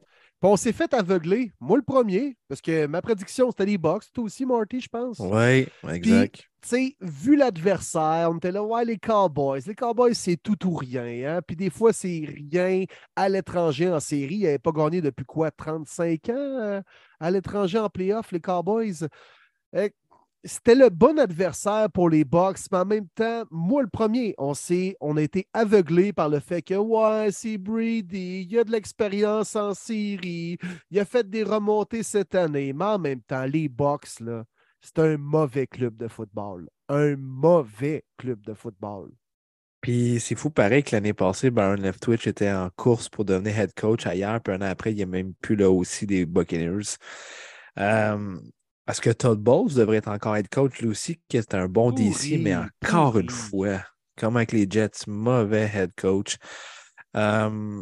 ben pour le match, euh, vraiment, il faut dire bravo à Dak Prescott, qui est le quatrième carrière de mémoire à lancer pour quatre touchés plus un touché au sol dans un match éliminatoire. On n'a pas la même que j'ai vu passer. Excellent match de Dak qui s'est repris de la semaine d'avant. Je pense qu'on s'est fait influencer aussi là-dessus, Will, euh, que la game à Washington, c'était épouvantable, mais à Tampa Bay, ça a été tout autre. Euh, le jeu design qui a été calé, qui était vraiment wow, quand CD Lamb était complètement tout seul à la gauche là, sur le bunch, c'était de toute beauté. Il y a eu beaucoup de beaux jeux. Mais Mackay Parsons, il est-tu incroyable, ce joueur-là? Ça n'a pas de sens de mettre autant de pression on le place tellement bien en défensive. Dan Quinn a fait un travail extraordinaire avec lui. Il sait où le placer, puis où il peut être le plus dangereux. Des fois, on va le mettre comme un blitz, comme Mike Backer, mais on va mettre deux gros tonnes avant lui qui vont simplement bloquer les gars pour créer une petite ouverture et ça lui permet de blitzer en plein centre. On le camoufle derrière des joueurs, on le bouge un peu partout. Il, est bon, mais il est tellement bien utilisé par Dan Quinn. Là. Quel bel job de la défensive des Cowboys, sérieux. Les Bucks étaient mauvais, mais il y a une raison parce qu'on était vraiment bien préparés pour affronter cette équipe-là du côté des Cowboys.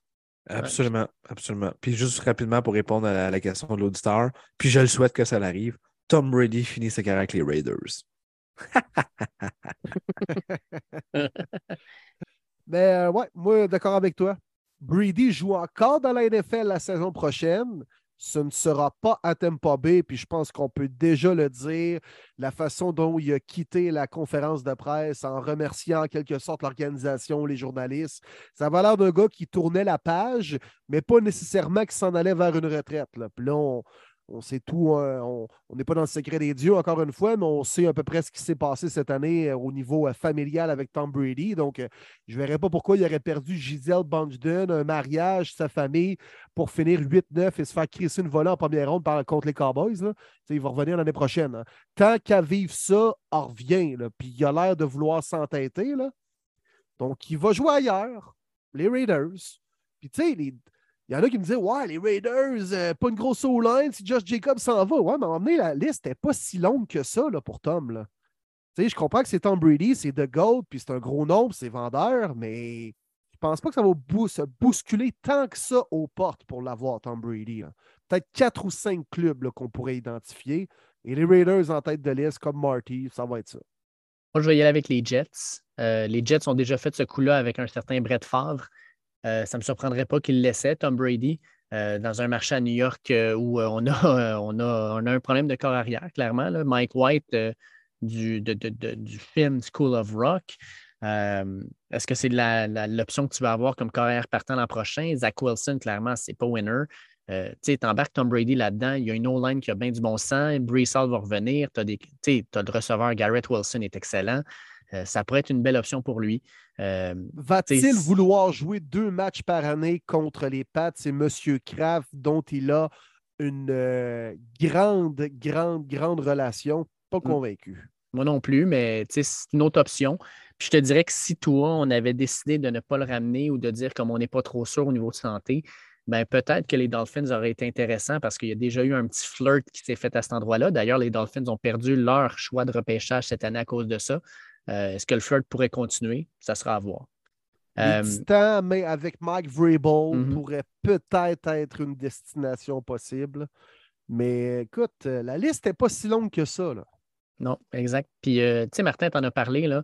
Todd Bowles, c'était pas un bon entraîneur-chef, c'est un excellent coordonnateur il me fait penser un peu à Marty Schottenheimer, euh, qui était un excellent offensive coordinator. Il était vraiment très, très bon, mais à chaque fois qu'il était entraîneur-chef, ça a mal viré puis il n'était pas bon dans ce poste-là.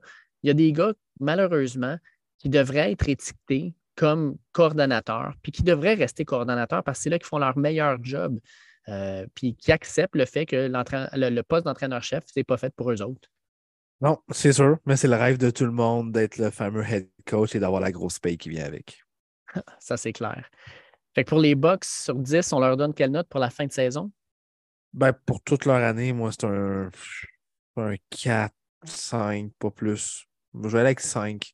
Là aussi, on a eu beaucoup de blessures.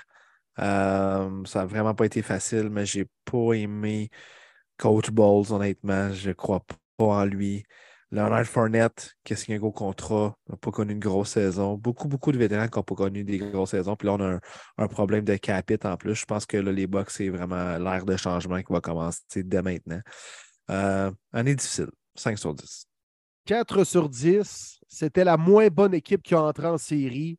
Ils ont bénéficié d'une division très faible puisque les Packers, les Lions euh, étaient des bien meilleures équipes en fin de saison que les Buccaneers. Euh, moi, je suis tenté d'aller avec un 3 sur 10. Pour vrai, là, les Bucks, c'est une grosse déception. Quand tu regardais cette équipe-là sur papier, tu te dis tabarnouche, tu sais, Mike Evans, Chris Godwin revient, euh, Cameron Braid comme Titan qui n'est pas mauvais, une ligne offensive qui a bien du bon sens. En défensive, tu as des super belles pièces. Puis tu finis 8-9, même pas à 500, dans l'une des pires divisions de tout le football. Euh, dans Out of Conference, là, dans la conférence AFC, ils sont 0-5. Euh, Tom Brady, par moment, on lui en demandait tellement, ça n'avait aucun bon sens, aucun jeu au sol. Pour moi, ça a été vraiment une grosse, grosse, grosse déception. Je pense qu'ils ont énormément régressé. Puis, comme tu le dis, Martin, c'est, c'est un moment où l'équipe va devoir se revirer de bord puis mettre le, doigt sur le bouton panique parce que là, il n'y a plus de corps arrière. Tu sais, le, le, le gars qui faisait vendre des billets ne sera plus là. Puis là, c'est une équipe qui était la plus vieille de la Ligue quand on regardait l'alignement partant. Il faut qu'ils se renouvellent. Je ne sais, je sais pas comment ils vont faire, mais ils ont un méchant travail à faire dans l'off-season. Cette équipe-là, c'est terrible. Mais en même temps, on a réussi notre mission quand Tom Brady est débarqué là, c'est-à-dire de gagner un Super Bowl, et on l'a réussi dans notre stade en plus de ça. Fait que, Un peu comme les Rams, la mission est en quelque sorte atteinte. Fait qu'avec le tour qui a été fait, on peut parler peut-être un peu de certaines nouvelles NFL. Euh, puis on va commencer ça avec une question de Charles Tremblay qui est en grande partie, je pense, euh, ciblée directement vers Will. Que pensez-vous du nouveau coordonnateur défensif Demi Brun? Oh, que je suis content, les boys. Quand Marty, tu m'as partagé cette nouvelle-là mardi matin, Mardi matin, le roi, le reine des anti-princes. Il semble que j'avais dit de cette façon-là, hein, comme si je débutais. Là. oui, ça partait. Là. Moi, avec dans ma tête, j'étais parti. Là. Ah, Jim Schwartz, I love it. Il répond à tous les critères que je voulais. Coach d'expérience, un gars qui a géré des bonnes défensives. J'aimais même le fait d'avoir un entraîneur qui a déjà goûté à l'expérience d'être entraîneur-chef pour aider Stefanski dans ce rôle. Et il répond à tous ces critères. Et en plus de ça, une, attitude, c'est raw. sauvage de. De, la NF, AFC North dont on a besoin pour jouer contre les Bengals, les Steelers et les Ravens. Jim Schwartz répond à tous ces critères-là. Et moi, c'était mon candidat préféré, même avant Gerald Mayo, les Pats, que j'aimais beaucoup, mais qui avait moins d'expérience. Donc, je pense que ça prenait un gars qui avait goûté à plusieurs différentes équipes et différentes philosophies. Il a évolué au fil des ans. Ah, il a coaché avec les Browns, Jim Schwartz, avant même qu'il déménage en 96. Ça fait longtemps qu'il est dans la ligue. C'est avec Belichick, je pense, hein? Oui, exactement. Et même Nick Saban, qui était le DC à l'époque, et Jim Schwartz, c'était son adjoint en défensive et c'était le bon vieux Bill avec son coton ouaté, déjà comme entraîneur-chef. On a trouvé le moyen de sacrer tous ces gens-là dehors. Hey, sacrez votre camp! Connaissez pas votre football! Gang de Alors-! Ben là, on répare les erreurs. J'adore. Écoute, Dave, les Lions bleus, dans les dernières années, les bonnes saisons qu'ils ont connues, là, euh, avec Stafford, Calvin Johnson, Ndamo Kongsu, il y avait une bonne équipe, là, mais c'était Jim Schwartz, l'entraîneur-chef. Ouais, Ils ouais, amenaient ils en ont fait les série. séries en 2011. Écoute, il était le coach des Eagles en 2017 lors du Super Bowl. Rien à dire de plus. I love it. Merci. Merci enfin les Browns. Une bonne décision de coaching staff. Oui, exact, parce que sur papier, il y a des éléments intéressants de la français des Browns, mais on a été quand même déçus cette année. Puis je pense que c'est le genre des candidats qui peuvent faire, pas qu'il y ait eu une mauvaise année du tout, Miles Garrett, mais de mettre à un niveau ce qui peut être le Defensive Player of the Year. Puis je pense qu'il va avoir une grosse saison, Miles Garrett, l'année prochaine. Très bonne embauche, Will. Bravo. Thank Ouais. you. Puis moi, de mon bord, ben, avec mes Lions bleus, c'est pas une embauche, mais c'est une décision de personnel que je trouve intéressante quand Ben Johnson, notre coordonnateur offensif, euh, fait des entrevues, puis finalement décide de dire Vous savez quoi? Je reste à Détroit parce que je trouve qu'on est en train de bâtir quelque chose de spécial. Euh, je m'attendais à ce qu'il quitte. Je suis plus qu'heureux qu'il reste parce qu'il a débloqué euh, l'attaque des Lions de Détroit. J'ai adoré le play calling cette année. Jared Goff, je pense qu'on peut dire que c'est un corps arrière que les Lions euh, vont garder pour peut-être l'année prochaine, puis peut-être même les années subséquentes. Il est quand même assez jeune. Euh, J'adore le fait que Ben Johnson décide de rester. Puis la façon qu'il l'a dit, c'est plus juste des affaires qu'on entend dans les Twitter, tout ça. quand le coordonnateur offensif dit il y a quelque chose de spécial qui se passe ici, puis je veux faire partie de tout ça, ça veut dire tout pour moi. Fait que très, très, très content. Maintenant, mes Lions, j'ai hâte de voir ce qui va se passer en saison morte. On a des choix de repêchage élevés. On a probablement même des joueurs qui vont venir, euh, des agents libres, qui n'auraient jamais cru dire Hey, peut-être que j'ai le goût d'aller à Détroit, qui vont le dire cette fois-ci. J'ai hâte de voir ce qui va se passer. Excellente nouvelle. Sérieusement, excellente nouvelle. Jared Goff doit être heureux parce que euh, Johnson fait partie des gars qui ont redonné le second souffle dans sa euh, carrière. Donc, euh, vraiment, là, c'est c'est un gain de ne pas l'avoir perdu, vraiment. Je pense même que Ben Johnson, lui, personnellement, pour sa carrière, il prend la meilleure décision. Des fois, là, c'est pas très bon de monter trop rapidement pour redescendre par après. Là. Puis, est-ce qu'il était prêt, Ben Johnson? Tu sais, C'est la première fois qu'il est coordonnateur offensif de sa vie. Là. Il coach Ouais. dans la NFL depuis 2012 et jusqu'à ce jour, il avait toujours été entraîneur soit des tight ends ou des corps arrière. Fait que, tu sais, des fois, de monter trop rapidement, regardez Nathaniel Hackett avec les Broncos. Je pense que tu sais c'est qui, Marty? On l'a pas vu là, longtemps, je- là. Du tout, du tout. Ben, je l'ai plus avec les là. Broncos maintenant, là, mais c'est- bien beau là, de partir les Packers, tout va bien, il gère une offensive qui fait des verges puis des points. Regardez comment il a perdu à face cette année, puis probablement que ce gars-là n'aura pas de job ou devra retourner entraîneur de position l'année prochaine. Freddie Kitchens avec les Browns, il avait monté beaucoup trop rapidement également. Il est rendu le coach des ailiers rapprochés des Giants. Mm. fait que des fois, de monter trop rapidement pour perdre la face avec une organisation de marde pendant deux ans, je ne sais pas si c'est une bonne chose. Ben Johnson gère une bonne offensive, il a une belle philosophie, une belle vibe avec les Lions actuellement. Il va juste avoir des meilleurs éléments euh, en offensive avec Jared Goff, une bonne O-line dans les prochaines années. Si son offensive là, fonctionne encore pendant deux, trois, quatre, cinq ans, là, il va peut-être arriver par la grande porte dans une bonne organisation comme entraîneur-chef. Je pense que pour lui-même et sa carrière, il fait bon move. Parlant de Absolument. bon move, parlant de bon move, Jim Harbaugh a décidé qu'il restait à Michigan. C'était un candidat qui était probablement dans la liste des top 3 des équipes qui se cherchaient un entraîneur. Lui, il vient de quitter. Sean Payton, on, a appris qu'on attend probablement un salaire de 15 à 20 millions de dollars pour lui. Euh, Là, écoute, Marty, toi, tu parlais de Dan Quinn. Je pense que ça se concrétise de plus en plus. Tu je veux dire, je ne suis pas sûr que Denver voudrait payer ce montant-là, puis tu donnes quoi aux Saints en retour? Mais pour les autres équipes, là, à part Sean Payton, quelles sont les options? Là, on entend même que les Colts seraient peut-être prêts à garder Jeff Saturday comme, comme entraîneur. Moi, ça me fait capoter. Là. Ah non, c'est ridicule, cette équipe-là, pour vrai. Là. Jim Mercy est en train de perdre la face solide. Là. Puis écoutez celle-là. La femme de Josh McDaniels a révélé à des proches que l'année passée, quand que euh, Josh McDaniels a failli de devenir l'entraîneur-chef des Colts, puis justement s'est retiré, Jim Mercy est descendu euh, en avion chez, au Massachusetts, dans la maison de Josh McDaniels pour un souper, puis ci, ça. Puis sa femme a dit que c'était tellement awkward d'être avec un monsieur de ce genre-là. Il est resté au moins une bonne demi-heure, 45 minutes dans les toilettes. Puis on se demandait, s'il vous plaît, qu'est-ce qu'il faisait. Il faisait des commentaires bizarres. C'était un souper vraiment awkward. Puis c'est là qu'on a discuté en famille que pas sûr que je veux travailler pour un, un honor comme ça honnêtement, ça a l'air vraiment dysfonctionnel comme euh, organisation. Les causes, c'est pas grand-chose de positif euh, à venir. Si vraiment tu continues avec Jeff Saturday, c'est vraiment de rire des gens qui prennent ça à cœur, être entraîneur, entraîneur adjoint, nommez-les dans la NFL. C'est une vraie farce. Pour Sean Payton, c'était 15 à 20 millions. À l'heure qu'on se parle, c'est 20 à 25 millions annuels son contrat. C'est complètement absurde. Ce qui me fait peur, c'est que Pennard, un des nouveaux euh, dirigeants des Broncos, on le sait, il a de l'argent en masse puis il aime Sean Payton. Ça, ça me fait vraiment peur. Euh, le coût demandé sera un mid to late first round pick. Donc, ça coordonne exactement avec le choix des Niners qui appartient à Denver. Honnêtement, ça me fait peur. Parce que je pense que Sean Payton, il est pas mal plus gros son nom euh, à l'extérieur du terrain que sur le terrain.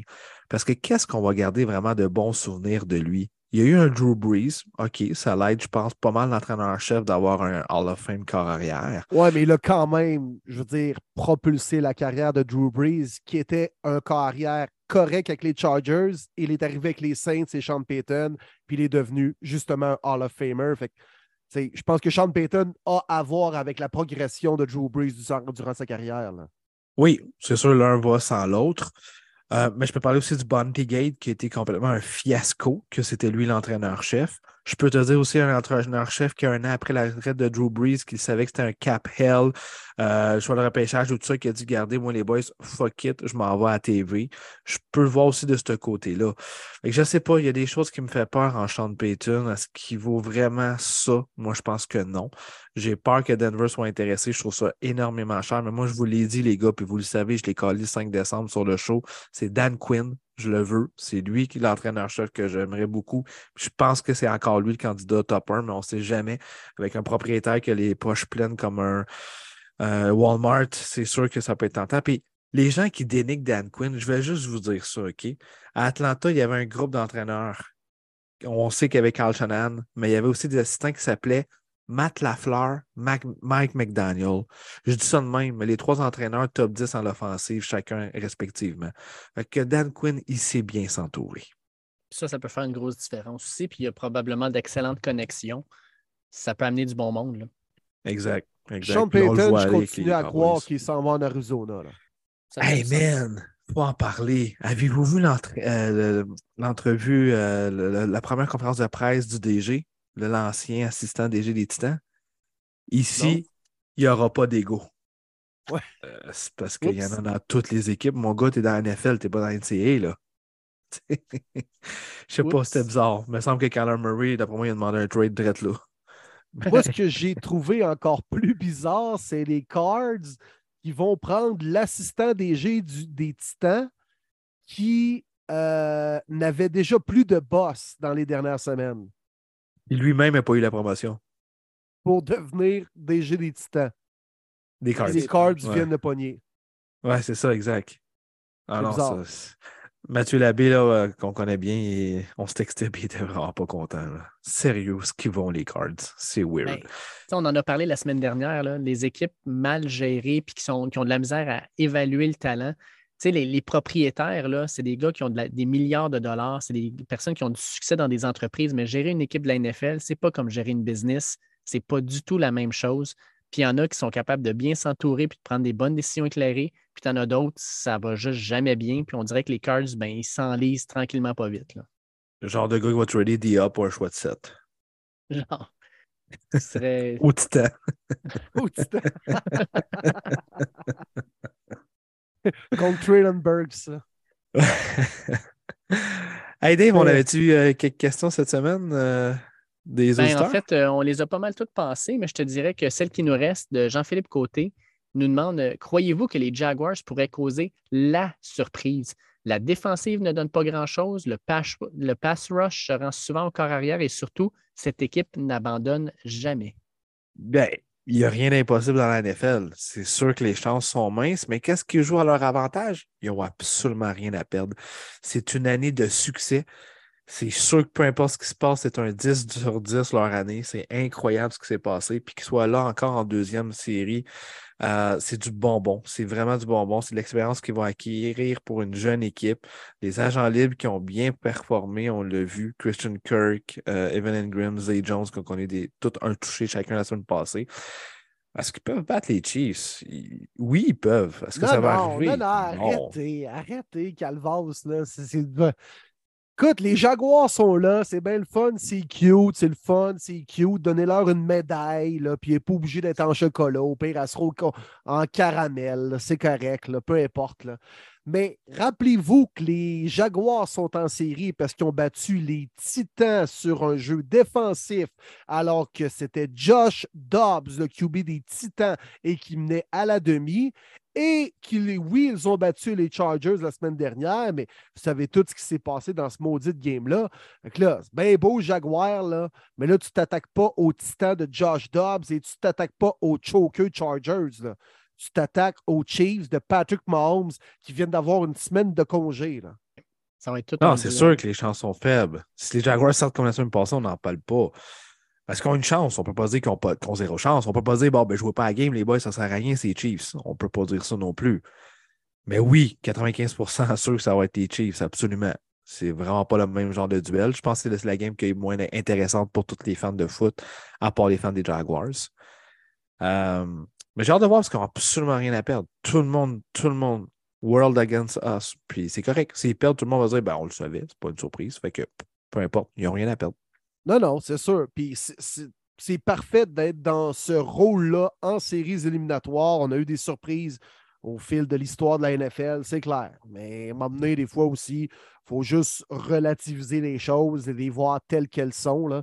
C'est bien beau les Jaguars, là, mais si les Chargers jouent juste moindrement du football conservateur, qu'on ne fait pas les caves, qu'on mène 27-0, puis qu'on passe le ballon en deuxième demi pour arrêter, toujours le temps, et c'est eux autres qui affrontent les Chiefs. là, le problème avec ça, c'est aussi que, oui, les Jags n'ont aucune pression, mais les, les, les Chiefs ont énormément d'expérience. Euh, ça joue en leur faveur. Eux autres, euh, le fait que tu sois underdog ou non, là, ils s'en sacent un peu. là. Patrick Mahomes, il va se pointer, il va jouer sa game. Euh, mais Trevor Lawrence, ça dépend de quel corps on va avoir devant les yeux. C'est celui qu'on a vu en première demi, c'est celui qu'on a vu en deuxième demi. Euh, J'ai bien hâte de voir ça. Ça va être un match intéressant. Je pense que ça va être un match à haut pointage. On, va, on va avoir du plaisir quand même à pouvoir euh, regarder ça. Premier match de la grande fin de semaine de Divisional Round. Hey, euh, Martin, tu préventes-tu notre invité? Je pense qu'il est prêt à embarquer. Yes, notre cher Bob il est là. Fait que on s'en va jaser avec Bob Genet, le plus grand fan des Bills que je connaisse. Hey, on n'avait pas le choix, les gars, cette semaine. Il fallait y parler. Bob Genet, que tout le monde connaît bien, le plus grand fan des Bills. Ça fait plusieurs années qu'il y a des billets de saison.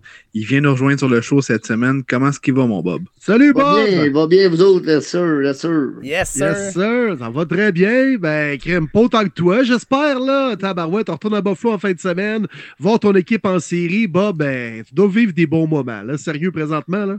Ouais, on vit, on vit quelque chose. euh, ça, ça fait longtemps qu'on méritait de vivre, là, la. Fait que, euh, écoute, euh, back to back, c'est bon signe, là. merci de l'invitation, là. Ah, écoute, ça fait plaisir, Bob. Puis tant qu'à y être, on va rentrer direct là-dedans. Euh, tu as vécu les deux derniers matchs des Bills à Buffalo. Deux matchs extrêmement émotifs. Le premier, c'était le match suivant l'événement avec Damar Hamlin. Premier match des séries ensuite où vous gagnez ça, mais crème, ça n'a pas été facile. Euh, comment tu as vécu ça ces deux fins de semaine-là? Ça a dû être des, fins de semaine remplies d'émotions, des hauts, des bas. Comment tu as tout vécu ça? Ben écoute, euh, c'est sûr que la première fin de semaine après le, match suspendu, puis après ça, annulé par la NFL, euh, les Bengals contre les Bills, euh, le retour à la maison, on savait pas comment ce que les joueurs étaient pour réagir. après, après quasiment peut-être 10 jours pas, pas, jouer, tu joues, tu joues la semaine d'après, mais tu sais pas dans quelles conditions tu joues. Écoute, spectateurs, les émotions étaient fortes. Puis, euh, on, a eu, des larmes sur le bord des yeux qui coulaient. Là, tu sais, c'est un joueur qui joue pour ton club, puis euh, tu sais pas qu'est-ce qui se passe avec, là, puis se fait ramener deux fois la vie, puis euh, après ça, six, jours après, il rentre à la maison, puis euh, c'est assez, assez, des émotions assez fortes. Puis comment tu as vécu ça, le, retour de beauté de Naïm Haim? Parce que ça, c'était comme les, c'était, un scénario d'Hollywood qui se déroulait devant vous autres. Là. Ben là, écoute, on pensait pas, là, 14 secondes, un retour de beauté, puis après ça, il en fait un autre dans la game, là, tu te dis, euh, ça, on rêve dessus ou c'est, pour vrai, la guette, puis euh, tu sais, t'as besoin de ce win-là pour euh, solidifier ton deuxième an pour être sûr, de jouer les games à la maison. Puis euh, après ça, la semaine d'après, contre les Dolphins, ça n'a pas été facile, mais euh, écoute, un win, c'est un win. On prend comment ça arrive, mais euh, mettons, on aurait pensé ça un peu plus, un peu plus facile, mais quand tu prends pour Buffalo, mon ami, jamais rien de facile, jamais, jamais rien de facile. vous prenez rien pour acquis. Vous prenez rien pour ah, acquis. Écoute, on n'a rien pour acquis, là. Puis écoute, c'est pas coulé dans le ciment gros en fin de semaine. ben, plus plus tu avances vers le Super Bowl, tu sais c'est quoi, là. Tu rencontres tout le temps des bonnes équipes. Mais là, euh, c'est ça. C'est le temps de montrer de, ce qu'ils sont capables de faire, puis de passer au travail des Bengals, puis après ça, une game à la fois. One game à la time, qu'ils disent la réaction des, gens dans le stade, Bob, euh, dimanche, quand euh, tout va bien, ça commence, on fait des touchés. Le Josh Allen lance deux interceptions, échappe le ballon près de la zone début, ramené pour un toucher au troisième quart. C'était quoi la réaction des gens à Buffalo? Ben, écoute, c'était pas. Euh, on a eu un bon départ, 17-0. Écoute, on ne sait pas c'est quoi, c'était quoi le plan de match. Là, ils ont peut-être vu quelque chose, ces corners de Miami. Ils lançaient lançaient tout le temps des, des passes, ils ont lâché le jeu au sol à 17-0 tout à la bain, puis après ça, ben, tu lances deux pics, puis comme tu as dit, après ça, le fumble là, qui est récupéré, là, c'est sûr que c'est venu 17-17, on a pris les devants à la fin de la première demi, 27, après ça, sont revenus au troisième quart, là, ils ont pris 20, 20, les devants avec 24-20, mais euh, non, écoute, il euh, faut, dire la vérité, euh, Miami, ils ont bien joué, puis ça n'avait pas été du mauvais coaching. Euh, c'est, euh, on, aurait, on aurait eu un petit peu peur, mais écoute, on le prend et on continue. Écoute, Bob, là maintenant, en fin de semaine, la première chose que je veux te demander, là, t'es, pas juste détenteur de billets de saison pour toi, là, t'en, t'en as une méchante gang.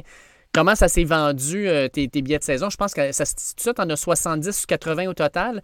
Comment, ça s'est vendu? Puis euh, ça doit être du monde un peu de partout, finalement, qui vient t'en demander, qui veulent descendre avec toi puis vivre ces moments-là de série à Buffalo, euh, tout en gang. Là.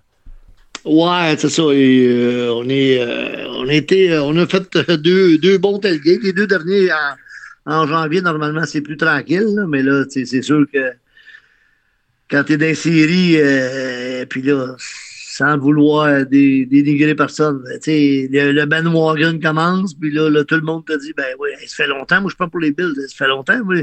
J'ai des amis, j'ai des amis que je connaissais pas, que j'avais des amis, euh, j'ai bien des demandes. J'aurais pu, euh, sans, sans vouloir euh, descendre personne, j'aurais pu vendre mes billets, mettons, en, US, puis faire un peu de sous avec ça depuis le temps que, que j'ai été 17 ans sans faire les playoffs. C'est pas ça n'a pas rapport avec ça, là, mais moi, j'aime autant les vendre aux, Québécois, leur faire vivre ça, puis euh, c'est pas euh, c'est pas une coupe de pièces de plus qui va me mettre riche ou me mettre pauvre, c'est juste que euh, la plupart des gens qui viennent à Buffalo, ben, ils n'ont jamais vécu l'expérience, puis là, tu vis une game des playoffs, c'est sûr que ils ont tout, ils ont tout trippé, puis là, ça fait une belle expérience, ça fait une belle, belle journée en même temps, puis ceux qui viennent en fin de semaine contre euh, les Bengals, ben, c'est d'autres gens. Fait que les autres, ils vont connaître ça encore pour une fois. Fait que, euh, on fait ça pour le plaisir, euh, la passion qu'on a pour le, football de la NFL. Puis là, Bob, on se le cachera pas. Je pense que pour tout amateur de football, le match en fin de semaine, c'est les Bengals contre les Bills. Le duel qu'on voulait donc voir il y a quelques semaines, un Monday Night Football, on va le voir en série. Go big or go home. Comment tu vois ce match-là, l'ambiance, l'affrontement, les deux équipes, puis ta prédiction, mon Bob? Ben, comment je vois ça, écoute, euh, c'est sûr que je prêche pour mon équipe, c'est sûr pour avoir va en avoir. Là, on pense que la, la, semaine passée, Damar et euh, Hamlin, il a rencontré les joueurs au centre de pratique le samedi, mais là, on sait contre qui, contre qui qui a été blessé, puis là, on sait contre qui qu'on joue dimanche, fait qu'on s'attend on s'attend à soit une vidéo sur, sur le board ou bien qu'il soit présent, euh, pas ses lignes de côté, mais mettons, présenter à la foule, puis peut-être euh, remercier les médecins des, des Bengals puis des Bills, euh, peut-être lui avoir sauvé la vie. Puis pour, pour la game, ben écoute, c'est sûr Joe Burrow puis Josh Allen, ça va être une, compétition qu'on va avoir de, pour pas mal d'années avec Mahomes, sauf que eux autres pas leur faiblesse, mais euh, notre côté à nous, il faut, faut, faut, mettre de la pression sur Joe Burrows. Puis, ils ont cinq, cinq gars d'O-line qui ont été remplacés, blessés ou c'est des remplaçants qui ont embarqué. Fait que c'est pas tout à fait le régulier.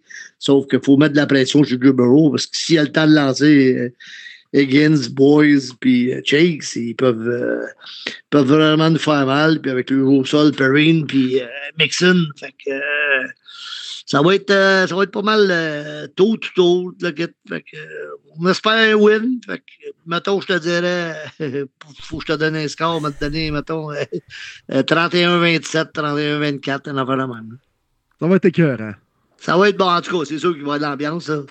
Ah ça pour ça, hey Bob, fais-nous vivre un peu là, les, les prochains jours. Là. Tu pars quand euh, de, chez toi pour te rendre à Buffalo? Euh, c'est quoi le plan de match? Tu commences le tailgate à quelle heure dimanche? Le match est à 15 h. Vous commencez ça à quelle heure? Qu'est-ce qui va être servi au menu? Mets-nous dans l'ambiance, mon Bob. OK, bon, ben, ben ça. On part, euh, moi, je pars samedi matin à 5 h. J'arrive à Buffalo vers 11h, 11h15. Je finis mes petites commissions pour mon tailgate, mes derniers achats qui restent, la. On arrive au tailgate à 6h30 euh, samedi, dimanche matin. Euh, J'attends toute ma gang, monte mon flag, le drapeau des Bills, le drapeau du Québec. Après ça, on installe nos chapiteaux, on monte notre barbecue, puis au, menu, ben là, il fait un petit peu plus froid, fait qu'on sert une soupe, euh, une soupe aux légumes. Après ça, on sert du chili. Après ça, on a un mac and cheese. Après ça, on a du pulled pork. Puis pour finir, ben, on finit avec une assiette de smoked meat, pickle, fromage. Pour dessert, j'ai faim. j'ai faim, là, sérieux. Fait que c'est à peu près ça qu'on sert. Puis si jamais euh, on gagne, on a un petit rituel, comme la semaine passée, on a gagné. Fait que, euh, on a une petite bouteille de champagne qu'on fait popper. Puis ceux qui restent après la game, ben, on leur paye la traite solide. Wow, c'est extraordinaire. Fait que euh, c'est ça. Fait devrait, on devrait, on devrait popper, on devrait popper le champagne euh, vendredi soir vers 6h30, 7h moins quart. Puis après ça, ben, on, va, on, va, on va déjà savoir le résultat des Chiefs et des Jacks. On va savoir si on s'en va à Atlanta. Ou bien si les Jacks viennent à Buffalo. Ou bien si c'est les Bengals contre les Chiefs. Ou si c'est les Bengals contre les Jacks. Fait que euh, si c'est les Bills contre les Chiefs à Atlanta, ben, je vais être à Atlanta. J'ai déjà acheté mes billets après-midi. c'est ça, Fait que faut tu. C'est ça, exactement. Moi, j'ai décidé de les suivre jusqu'au bout. Puis si on joue à Atlanta contre les Chiefs, on va être à Atlanta. Puis après ça, si on est en Arizona pour le Super Bowl, ben, je vais être en Arizona aussi pour le Super Bowl. Fait que, euh, une game à la fois. Ah, écoute, c'est le Super Bowl, ça fait 30 ans que c'est pas arrivé. J'espère que tu vas être là, mon Bob. Ben, c'est sûr, c'est sûr. Si les Bills sont, sont en Arizona, c'est sûr que je suis là. That's it. Ah non. pour tout ce que tu as donné à cette équipe-là, mon Bob, tu le mérites. Puis euh, enfin une première conquête du Super Bowl. Mais ça, avec tout ce qui est arrivé cette année, là, on part du début de la saison. Il s'en est passé des, choses avec ce, club-là. La tempête de neige à Buffalo, qui joué à Détroit, le, frère de Dawson Knox qui, décède aussi, bien sûr l'histoire de Damar Hamlin. Il semble que ça s'en est passé des, des choses pour souder l'équipe des Bills cette année.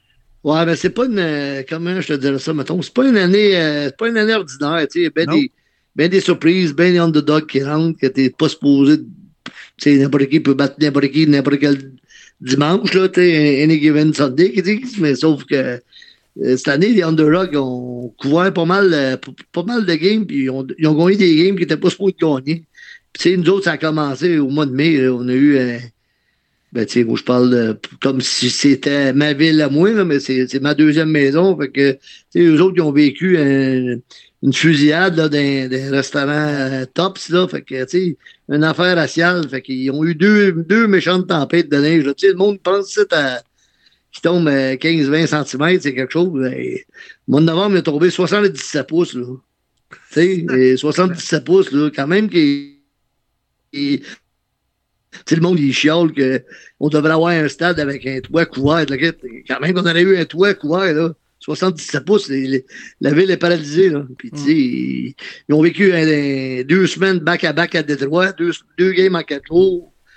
Tu reviens, tu reviens chez vous, tu retournes à Détroit après. Après ça, euh, tu sais, comme tu dis, le frère Dawson Knox. Puis, euh, après, c'était une autre tempête de neige, mettons, au, la journée de Noël, 92 pouces de neige, pas 92 cm, 92 pouces de neige. On mettre de la misère à bouger, là.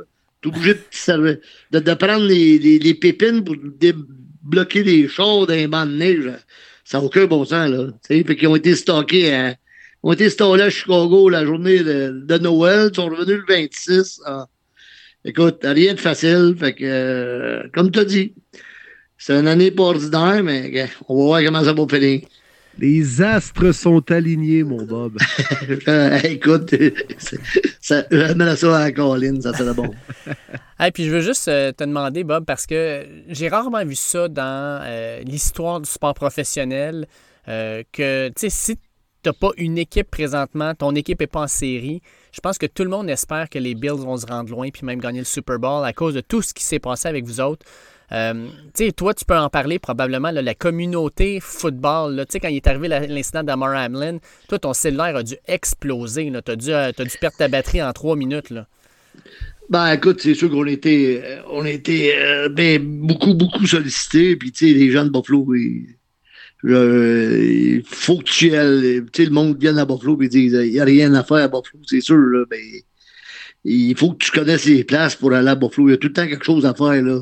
Quelqu'un qui me dit que Buffalo est plate, c'est parce qu'il eh, n'a pas, il a pas découvert les places. Là, puis, je te dis pas que c'est New York ou euh, c'est Chicago ou ben une grosse ville comme Los Angeles. C'est sûr qu'on on, s'entend pour dire que Buffalo, c'est un petit marché comme Green Bay. Sauf que à Buffalo, là, écoute, les gens travaillent fort pour le, sous, puis c'est des cols bleus, travaillent fort, puis... Euh, Sauf qu'à quelque part, ils ont, le cœur à bonne place. Jamais vu, jamais vu une, euh, une ville comme ça euh, donner des dons à droite puis à gauche. Là. Mm.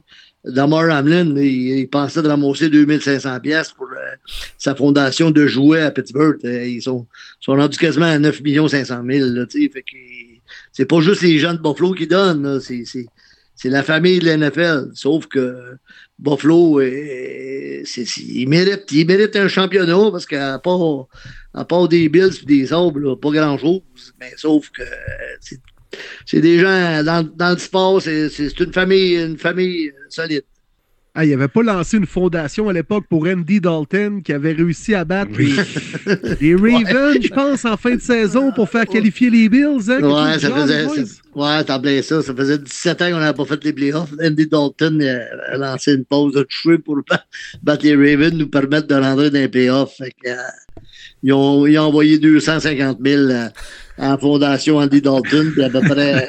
Euh, je pense que c'est à peu près 2000, 2000 boîtes d'ailes de poulet. Euh, quand il est arrivé l'affaire d'Omar Hamlin, Andy Dalton a fait sa part. Je ne sais pas comment il a donné, mais ils ont, ils ont, redonné à la, à la société. C'est bien Très bon. Très bon. Hey, c'est excellent. Hey, mon Bob, on va te laisser y aller. Un énorme merci d'être venu sur le show. Puis je m'en cache pas, je l'ai mis sur les, sur les réseaux publics avec euh, mon équipe qui est encore pourrite cette année. Je t'en arrière à vous autres, les Bills, mon Bob. J'ai tellement aimé mon expérience avec toi cette année à Buffalo. Merci encore une fois. Ton tailgate, il est ça à coche. J'invite tous les Québécois, si vous avez la chance d'aller à Buffalo, peut-être pas cette année, mais dans les années futures, allez au tailgate de Bob. Si vous voulez ses coordonnées, écrivez-moi en privé, ça va me faire plaisir, mais c'est vraiment un chic type. C'est toujours un plaisir de le voir. Ben, merci beaucoup de l'invitation, les boys, puis euh, bon, bonne fin de show. Let's Hey, go, thank you, Buffalo. Bob. Hey, Salut, Dave. séjour. Salut, Will. Let's go, Buffalo. Let's On, go. on- on- on va t'en chanter solide. Oh, Bill, Yes, make me want a shot. Hey, thank you, mon Bob. Merci, Hey, Bob. baiser, Will. Salut, Dave. Salut. Merci Hey, beaucoup. Merci, Bye bye, mon. Bob. Bye bye. Hey, c'est-tu le fun de l'avoir, Bob? Honnêtement, là. Wow!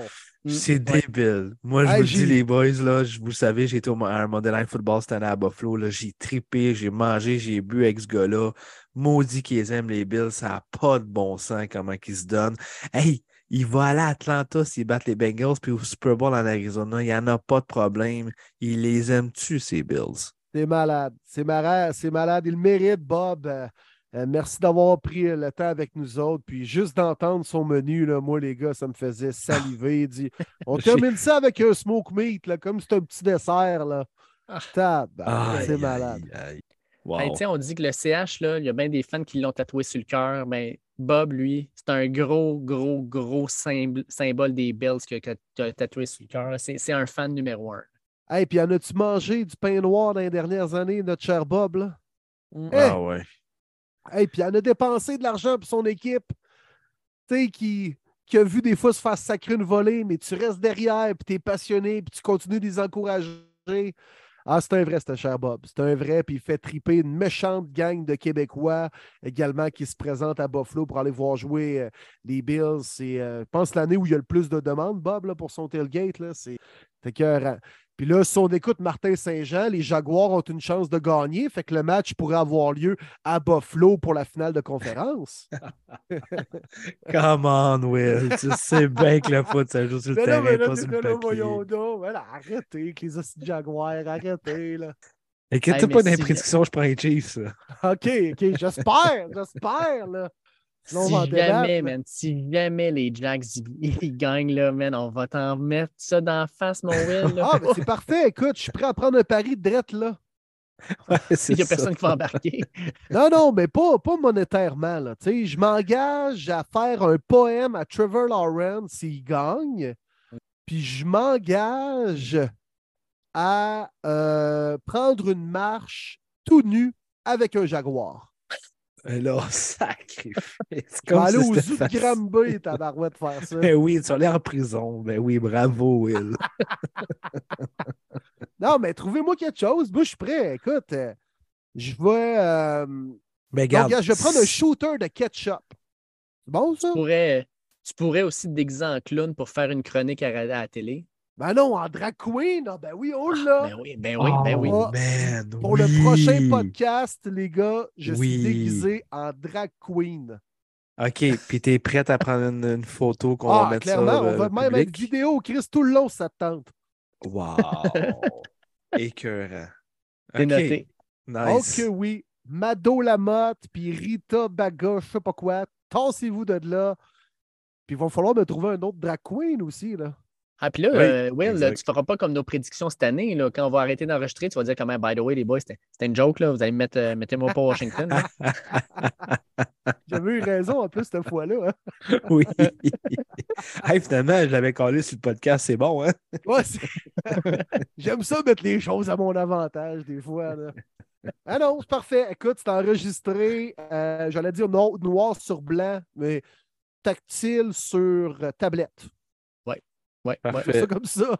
Euh, donc, si les Jaguars gagnent, je fais le prochain podcast déguisé de la tête aux pieds en drag queen avec mon nom euh, On a le temps de le trouver. Sylvie de Billy.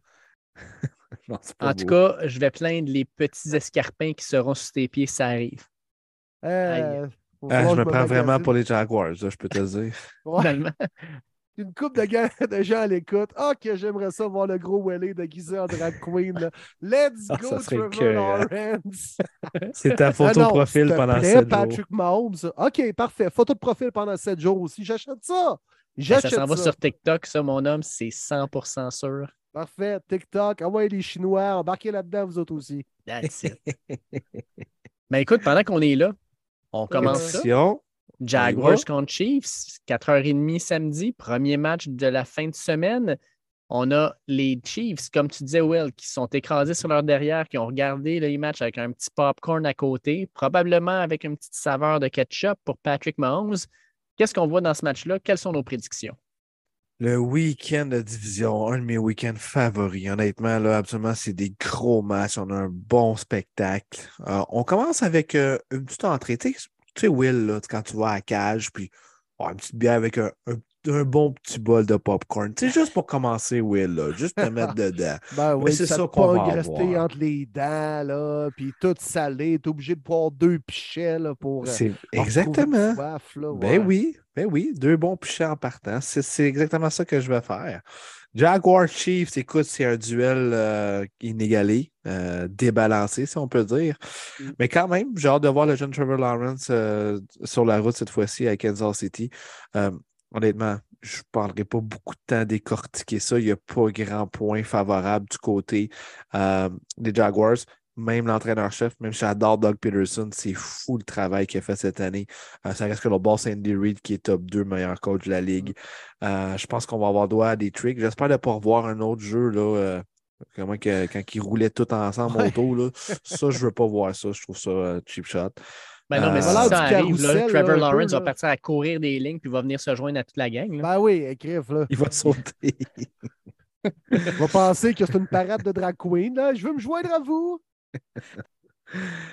Écoute, euh, ça va être par 14. Ça va être Chiefs par 14. Il n'y a pas grand-chose à dire. Je pense que les Chiefs euh, doivent être même contents, même s'ils ne peuvent pas le dire, de pogner les Jaguars et non les euh, Chargers, un rivaux de division. Donc voilà, pas grand-chose à décortiquer. Il y a trop d'avantages du côté des Chiefs. Il n'y a aucune raison de perdre ça. Deux entraîneurs qui se connaissent très bien. Doc Peterson vient de l'école de Andy Reid, autant avec euh, les euh, Eagles à l'époque. Il a suivi avec les Chiefs avant que Doug P devienne l'entraîneur-chef des Eagles. Alors, c'est deux gars qui se connaissent bien, mais en même temps, euh, Peterson connaît quelque peu les, tendances et les vieux trucs de Andy Reid, mais en même temps, Andy Reid est toujours capable de sortir un bon vieux lapin de son chapeau. Alors, je ne serais pas tant surpris de voir les Jaguars mener un peu comme les euh, Seahawks contre les Niners à la demi, mettons, un pointage très serré. Puisque les Chiefs, semaine de congé, des fois, on peut peut-être commencer un peu plus flat, mais euh, ils vont gagner par, euh, par 14. Ouais, ouais, ouais. J'espère, Calvar, je ne veux pas me déguiser en drag queen. Moi, je dirais peut-être plus euh, gagner par 10. Je ne vois pas peut-être 14. 10, c'est un- tu sais, c'est un peu plus respectable. J'ai l'impression que Travis Kelsey va littéralement manger les secondaires des Jaguars, que ce soit Devin Lloyd, que ce soit Killevan Cheason, que ce soit Oluokun, qui a eu une très bonne saison. Ça reste quand même que c'est Travis Kelsey d'un bord. Puis de l'autre, là, on va parler beaucoup de Chris Jones, mais je pense qu'un des gars qui pourrait avoir beaucoup d'impact, euh, c'est George Karlaftis, leur recrue, qui a connu une bonne saison, qui joue de mieux en mieux. C'est un gars qui va prendre probablement plus de place dans cette défensive-là. Moi, je pense qu'il pourrait avoir un gros match. Euh, Trevor Lawrence va avoir ses occasions. La tertiaire des Chiefs, c'est une- quand même leur, leur faiblesse. Christian Kirk a montré des belles choses euh, dans les dernières semaines. Je pense qu'il ne justifiera jamais son salaire, mais quand même, il a bien joué. Euh, Zay Jones, excellent aussi. Euh, je pense que ça va être un match à haut pointage. Ça pourrait probablement terminer dans, ma tête à moi, là, probablement autour d'un 40, 30, 40, 32, quelque chose en genre. Mais je vais quand même avec les Chiefs, moi, avec. Quoique, sincèrement, j'aurais le goût de prendre les Jags juste pour mettre un petit peu de piquant dans tout ça. Puis, tu sais, quand tu vois les Ja- Jags à demi arriver avec peut-être un retard de trois points ou peut-être même en égalité ou même mené, tu te dis, oh, peut-être que Will va devoir aller faire du magasinage. Ah non, mais prends-les, mon Dave, prends-les. Mais une chose est sûre dans ce match-là, si les Chiefs mènent 27-0, les Jaguars ne reviendront pas. Non, ça, je suis d'accord. c'est sûr. Parce que, en passant, tu sais, ce match-là, 27-0, on n'a pas parlé, là, mais la passe de euh, Justin Herbert à Keenan Allen, qui était comme trois pieds par-dessus sa tête, match, cette passe-là, c'était la, passe qui aurait probablement cloué le cercueil des Jags. Puis au contraire, ça leur a donné un, second souffle. Pat Mahomes ne manquera pas une passe comme ça si jamais il en faire une. On a parlé tantôt que les Bengals et les Bills, c'était pour plusieurs le match qui attendait le plus en fin de semaine. Moi, les gars, je vais être absolument honnête avec vous. C'est pas celui-là que j'attends. Moi, c'est celui de samedi soir. Giants, Eagles. Euh, troisième match entre ces deux équipes de division. Deux équipes qui se détestent complètement. Les fans se détestent aussi. Euh, ça se joue à Philadelphie où il va y avoir une ambiance assez, assez spéciale. Euh, les attentes sont élevées pour les Eagles. Les Giants sont en train de overachieve. Eux aussi n'ont rien à perdre, mais je pense que ça va être un match pour hommes. Je pense que ça va se brasser dans les lignes de mêlée, pas à peu près. Euh, j'ai vraiment hâte à ce match-là, les gars. C'est le match que j'attends le plus. Puis sincèrement, c'est le match que j'ai le plus de difficultés aussi à euh, saisir. J'ai de la misère à déterminer qui va euh, gagner. Je suis pas capable de faire une prédiction, sincèrement. Ça va être dur. Vous autres, qu'est-ce que vous en pensez? trois équipes de l'Est de la nationale dans le mm. top 4 restant dans la nationale, justement, c'est impressionnant. C'est la première fois que ça arrive dans l'histoire de la NFL, les boys. Depuis qu'on a refait les divisions en 2002 et qu'on compte euh, qu'on compte quatre équipes par division. C'est jamais arrivé. Là, les Giants, les Eagles et les Cowboys sont encore vivants. Alors qu'il y a quoi, deux ans à peine, tu avais les euh, WFT qui remportaient cette division-là avec une fiche de comme 7-8-1, quelque chose du genre. Mm, euh, renversement de situation, pas à peu près. Fait que bravo à la NFC East. Exact. On entendait beaucoup la NFC West. Finalement, c'est la NFC East qui est sortie cette année. Et confidence, les boys, j'ai passé à deux doigts de descendre à Philadelphie samedi pour voir cette rencontre-là. Ah. Vraiment, j'ai essayé de planifier tout ça. Mais c'est peut-être con, mais en même temps, qu'est-ce qui m'a fait influencer, c'est que je ne veux pas manquer les games du dimanche. Euh, même si je suis à quelque part, whatever, c'est pas la même chose. Je veux vraiment être bien concentré à la maison pour tout écouter. ça faisait partie des raisons de pourquoi que je ne fais pas le trip. Tu sais, les boys, on avait joué la semaine passée au jeu de. On avait reçu la question d'un auditeur, les équipes qui pourraient être euh, Cendrillon cette année. Mm-hmm. Vous vous souvenez de ma réponse? Les Giants de New York. Et messieurs, c'est l'équipe que je prends samedi soir. La surprise, les Eagles ne feront pas une victoire cette année en série. Je prends les Giants. Cette équipe-là, je vous le dis, il y a de quoi de magique. C'est incroyable ce que Dayball fait. Je ne serais vraiment pas surpris qu'on soit capable de contrôler le ballon, de bien courir. Les Eagles sont capables de le faire. Mais la blessure de Jalen Hurts m'inquiète. Il n'est pas à 100% No way. Il est shaky. Puis je pense que si les Giants sont capables de bien courir le ballon, d'être en partant, de, scorer sur le first euh, drive, euh, d'avoir le, contrôle du match avec le jeu au sol, euh, ça va être difficile. Ça va être difficile pour eux de revenir, même si c'est des très bons éléments. Sur papier, c'est une excellente équipe, les Eagles. Vraiment. C'est une équipe qui peut se rendre au Super Bowl. Mais je pense que Dayball va out-coacher Sirianni, puis Sirianni va avoir le temps du contrôle. Euh, avec le ballon avec D. Jones puis Barkley. Donc, victoire des Giants et autre match intéressant pour Dexter Lawrence contre Jason Kelsey. Ce ne sera pas facile, mais c'est capable de mettre la main sur Hurts qui n'est pas à 100% hmm, le match pourrait être long. Jamais facile dans une saison, les boys, et n'importe qui qui a gravité dans le monde du football, vous le direz, vous le direz, c'est de euh, battre trois fois la même équipe dans la même saison. C'est difficile. Les Eagles ont battu deux fois les Giants, puisqu'on évolue dans la même division. Mais là, on est à la maison. Euh, la clé, vraiment, puis j'aime ça souvent donner un spotlight sur euh, ces positions-là, puisque j'ai l'impression qu'ils ne sont jamais reconnus à leur juste valeur. La garde est tranchée. Ça va jouer sa ligne clairement. Si on est capable de protéger Jalen Hurts et qu'il puisse autant trouver A.J. Brown, Devante Smith, qu'il puisse utiliser ses jambes parce que quand il a eu du succès, quand les Eagles ont eu du succès offensivement cette année, c'est qu'on impliquait Jalen Hurts avec ses jambes dans le plan de match. Et la O-line des Eagles, c'est la meilleure de la ligue. Jason Kelsey, Landon Dickerson, contre le gros sexy Dexy dans le centre. Ça va être une guerre écœurante, les boys. Moi, c'est un des match-ups qui m'intéresse le plus de la fin de semaine. J'ai tellement hâte de voir ça. Et s'il y a un gars capable moindrement de contrôler Dexter Lawrence, qui est en feu présentement, c'est bien le bon vieux Jason Kelsey, aidé de ses deux excellents gardes. Ça va être crucial de garder une bonne protection au centre de la ligne puisque quand même, il faut le dire, Jalen Hurts est pas mal plus mobile que Kirk Cousins la semaine dernière. Alors, si jamais la pression rentre au centre, il va être capable de dérober à gauche ou à droite. Puis de l'autre côté, Daniel Jones a bien couru contre les Vikings, mais on en a parlé tantôt. Moi, la défensive des Vikings, je l'ai trouvée mauvaise toute l'année, puis ça a paru en série, alors que du côté des Eagles, c'est le front défensif qui a fait le plus de sacs cette année. Euh, Thomas et la O-line des Giants, c'est les meilleurs qu'ils euh, étaient dans les dernières années, mais en même temps, c'est loin d'être la meilleure de la ligue. Pas ceux qui vont être capables de contrer les Fletcher Cox et Hargrave, le bon vieux Sou. Après ça, Reddick dans les, sur euh, les Edge, également Brendan Graham, le vétéran. On apporte beaucoup de pression. On a trois gars qui ont 10 sacs et plus du côté des Eagles. Je pense que ça va jouer là, puisque D. Jones va être moins capable de courir, on va être moins capable d'être notre au sol du côté euh, de Saquon Barkley. Alors, j'y vais avec les Eagles dans une victoire très serrée, 27-24, sur un placement à la toute fin de la rencontre. Moi, j'aime beaucoup les Eagles. Euh, les Eagles, pourquoi? Parce que euh, je trouve que c'est une équipe, surtout avec Jordan Davis dans le milieu. On n'en parle pas beaucoup parce qu'il est revenu de blessure, mais il avait connu un bon début de saison. Puis quand il est là, la défensive des Eagles est excellente contre la course. Et puis, si tu es capable de neutraliser ne serait-ce qu'un tout petit peu Saquon Barkley, d'enlever justement cette, cette partie-là de l'attaque des Giants, tu en mets beaucoup plus sur les épaules de Daniel Jones. Puis, euh, je pense que cette défensive-là a tout ce qu'il faut. Ajoute à ça Darius Slay, qui va se mettre contre le meilleur receveur des Giants, que ce soit Hutchins ou euh, que ce soit euh, Slayton. Il va probablement le couvrir tout le match. puis CJ Gardner Johnson, depuis son arrivée, depuis l'échange, est excellent. Euh, je, ne vois pas euh, les Eagles perdre ce match-là.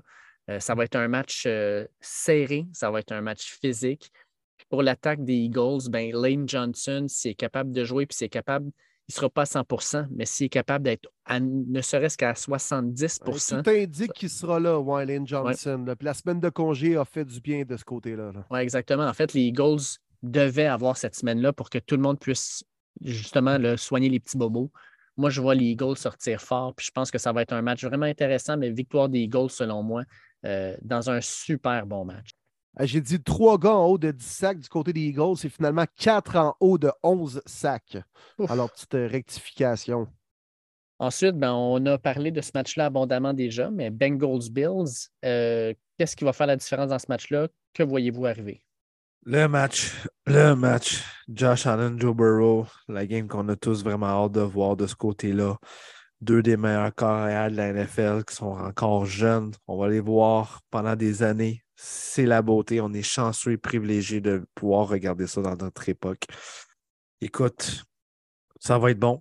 Ça va être bon. Soit que les deux équipes partent en feu, soit que les deux équipes flopent comme la la game. Donc, peu importe, on veut vraiment un bon match. Euh, ça se pourrait que ce soit un des deux qui aille bien, puis l'autre non aussi. C'est pas ça qu'on veut. On veut pas de blowout. Et imaginez les boys, puis je suis pas mal sûr que ça va arriver. Là. La surprise, sort du tunnel, Damar Hamlin, habillé en civil, bien relax, prend le micro. Bills Mafia! C'est fou, là. Contre les Bengals, tout ça, ça va être incroyable. Les gars vont avoir des frissons. Il y a comme trop de hype. Il y a beaucoup, beaucoup, beaucoup trop d'émotions. Euh, je pense que ça va être un début de match difficile. Euh, en deuxième demi, c'est là que ça va jouer. Ça va être serré. Ça va être par trois. Mais je persiste. Je les vois loin. Bills Mafia pour moi, genre de 27-24. Euh, ça va être vraiment, vraiment bon. avoir beaucoup d'émotions. Ma prédiction, les boys, en début de saison pour le Super Bowl, c'était les Bills contre les 49ers. Donc, jusqu'à présent, je suis encore euh, vivant pour cette prédiction-là. Mais je vais y aller à l'encontre de ma propre prédiction puisque je choisis les Bengals gagnants de ce duel. Les Bengals, puis on peut dire la même chose des Bills, ça n'a pas été convaincant la semaine dernière, on en convient. Mais les Bengals, pour moi, ils ont un meilleur trio de receveurs que euh, celui des Bills. Ils ont un meilleur porteur de ballon et une défensive équivalente, mais je trouve qu'on a été meilleur dans les moments plus importants du côté de la défensive des Bengals, entre autres, bien sûr, le parcours jusqu'au Super Bowl l'année dernière. Alors, je vais donner un petit edge à la défensive des Bengals. Alors, pour ces crochets que je donne du côté de Cincinnati, je suis obligé d'y aller avec eux. Les Bengals ont appris comment gagner sur la route l'année dernière. Ça leur fait pas peur. Joe Burrow n'a pas de sang dans les veines. C'est un badass. Puis dans des moments crunchy comme ça, je vais choisir un Joe Burrow avant Josh Allen, qui était peut-être un peu trop émotif. Euh, puis présentement, il n'est pas à 100% Je pense que Joe Burrow va faire son petit train-train. La ligne offensive des Bengals m'inquiète. On a été dominé par le front des Ravens. Je pense qu'on va probablement l'être encore contre les Bills. Mais Burrow, euh, il a appris à comment conjuguer avec la pression qui vient rapidement. Puis ça le dérange, mais pas tant que ça en même temps. Ça va être un match écœurant, les boys. Beaucoup d'émotions. Ce match-là qui ce n'est pas terminé lors du Monday Night il y a trois semaines pour les raisons qu'on connaît. Mais des fois trop d'émotions, trop ce comme pas puis je ne sais pas si ça va aider ou nuire les Bills. Alors que les Bengals arrivent là dans. Oui, tu sais, ils ont euh, une pression en quelque sorte de gagner, mais en même temps, c'est les Bills qui sont favoris, c'est les Bills qui sont à la maison et c'est les Bills qui ont la mission d'aller jusqu'au bout pour leur ancien coéquipier qui a failli mourir sur le terrain, pour leur coéquipier qui a failli mourir sur le terrain parle pas au passé. Alors, euh, je vais aller avec les Bengals, les gars. Moi, c'est mon choix pour aller jusqu'au Super Bowl dans l'américaine. Alors, je vais rester avec euh, ma prédiction. De mon côté, euh, vous le savez, je l'ai dit l'an dernier, je l'ai dit cette année encore, je ne parierai pas contre Joe Burrow. c'est pas compliqué, j'adore ce gars-là.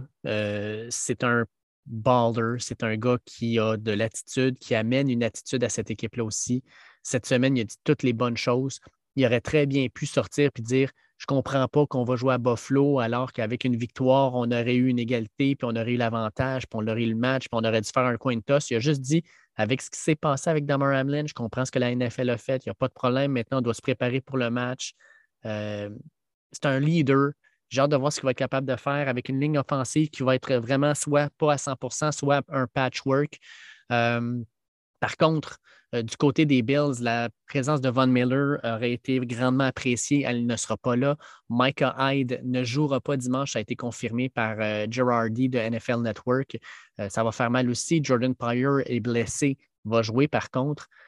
Je pense que la défensive des Bills est trop, est trop amochée pour être capable de ralentir le trio de Boyd, Higgins ainsi que Jamar Chase. Je pense que c'est ça qui va faire la différence. Je pense qu'au niveau des airs, euh, Joe Burrow va se faire un plaisir d'attaquer n'importe quel joueur, n'importe où. Puis je pense que ça va être une victoire des Bengals dans un match serré. Puis je vous l'avais dit la semaine dernière, je savais que la semaine dernière, il n'y avait pas besoin de la part de Damar Hamlin contre les Dolphins. Euh, par contre, cette semaine, ils vont probablement l'utiliser dans le fond pour essayer de motiver les troupes. Mais je suis d'accord avec vous. S'ils le font, ça risque d'être trop émotif. J'ai l'impression que quand tu es émotif, tu peux faire un gros jeu, mais après ça, la ballonne, a dégonfle, puis whoop, là, tu as un gros, gros down. Les Bengals n'auront pas ce problème-là. Ils ont l'expérience maintenant. Victoire des Bengals dans un match serré. Désolé, Bob, mais je vois les Bengals euh, se, retrouver à nouveau contre les Chiefs dans un duel qui euh, serait des plus intéressants. Puis si c'est Bills Chiefs, on va être gagnant aussi. On ne sera pas gagnant. Ben, je ne sais pas, on, dis on ne sera pas gagnant. Si c'était les Jaguars, on le prendrait parce que Will serait en drag queen. Mais il me ah, semble que le juste moi qui serais perdant là-dedans. Ça, je t'en passe un papier. exact. Mais tu sais, je pense qu'on veut avoir les Chiefs en finale de conférence pour le duel que ça donnerait, soit contre les Bills, soit contre les Bengals. Ça serait hyper intéressant. On termine ça dimanche, euh, ben, début de soirée. Le match est à 6h30 quand même. Il n'est pas trop tard. On va se coucher tôt dimanche. Alors que les Cowboys se rendent visite aux 49ers à San Francisco. Les gars, actuellement, les billets se vendent en revente les billets les moins chers à pratiquement 400 dollars US le billet. Je pense que c'est deux des franchises les plus iconiques de la NFL qui vont s'affronter. Euh, deux des franchises qui ont le plus de, titres aussi. Euh, Cowboys, 49ers, vous voyez quoi? Ça va être bon, ça. C'est cool, cet horaire-là. J'adore ça, 15h et 18h30. Ah, très bon. Honnêtement, là, ça, hein? très content. Vraiment. 13h, des fois, je trouve ça tôt un peu, euh, personnellement. 15h, c'est juste parfait. Tu as le temps de faire tes petites affaires. Puis 18h30, c'est pas un Sunday night non plus. C'est, Chris, man, c'est le juste milieu parfait. Oui, vraiment. Vraiment bien d'accord, Will, là-dessus. Euh, ça va être bon. Honnêtement, ça va vraiment être bon. Ça conclut bien cette, euh, ce week-end-là de division. Euh, Cowboys Niners, on peut être surpris. Tant que c'était série Niners Seahawks jusqu'au troisième quart, là, ça pourrait être jusqu'au quatrième quart. Je pense pas que ça va être un blowout. Euh, je persiste que depuis la fin de la saison, euh, les Niners, c'est vraiment eux que je vois représenter la NFC. Donc, euh, je vais continuer là-dessus. Je me prends pour les 49ers, mais est-ce que je serais surpris? Pas du tout. Les Cowboys, on a tellement de joueurs, tellement d'éléments clés intéressants. Je pense que le joueur va faire la différence, c'est Christian McCaffrey. Euh, peut-être pas au sol, mais par la passe aussi. On va peut-être euh, pas vouloir l'oublier. Mais à donné, il faut checker Debo Samuel, il faut checker Brendan Ayok, il faut checker George Kittle aussi, qui a été tranquille le dernier match, qui pourrait être un élément clé dans cette rencontre-là. Donc, on va avoir des petites passes sur le flat, puis on sait McCaffrey est capable de faire manquer un, deux plaqués et partir ça sur 60 verges. Donc, euh, pour moi, ça va être mon X-Factor de cette rencontre-là, mais je m'attends à un très, très bon match. Euh, j'ai hâte de voir comment que Dan Quinn va préparer sa défensive contre l'offensive de Carl Shanahan ça fait très 80-90 euh, comme match, hein? 80s, 90s, là, tu sais, les Niners dans le ben temps, Joe Montana et compagnie, puis là, après ça, t'as les Cowboys sont arrivés avec Aikman, Elliott Smith et compagnie, là, c'est, c'était les deux grosses franchises là, de la NFL, 80-90, là, c'est encore deux grosses franchises, bien sûr, très connues, qui valent beaucoup, beaucoup, beaucoup d'argent. Les Cowboys, c'est la franchise sportive qui vaut euh, le plus cher sur la planète. donc, c'est ça, c'est vendeur, c'est vendeur comme match. Moi, je pense que ça va être à bas pointage. Vraiment à bas pointage, un genre de 21-17, même maximum. Deux excellentes défensives qui s'affrontent. Il ne faut pas oublier ça. Puis euh, je comprends que les Cowboys ont mis beaucoup de points. Dak Prescott a peut-être joué son meilleur match en carrière, je vois le vert, du grand Dak Prescott lundi dernier contre les Bucks, mais je m'attends à un gros match défensif. Puis autant j'avais hâte, ben, j'ai hâte au duel entre Dexter Lawrence et Jason Kelsey, autant que j'ai hâte de voir deux gars qui ne vont pas s'affronter sur le terrain, mais Mecca Parsons contre Nick Boza. Lequel des deux aura la game la plus dominante? Et celui qui répond oui à cette question-là, ben, euh, va donner la chance à son équipe de gagner. Puis je pense que Nick Boza a plus d'expérience en série. Il a déjà guidé son équipe au Super Bowl. Euh, je pense que Boza va être encore plus bon dans les moments opportuns dans le match pour sa défensive les Niners. Et surtout, il est mieux entouré que Parsons avec les Cowboys. Selon moi, avec un Fred Warner, avec des gros gars dans le centre également.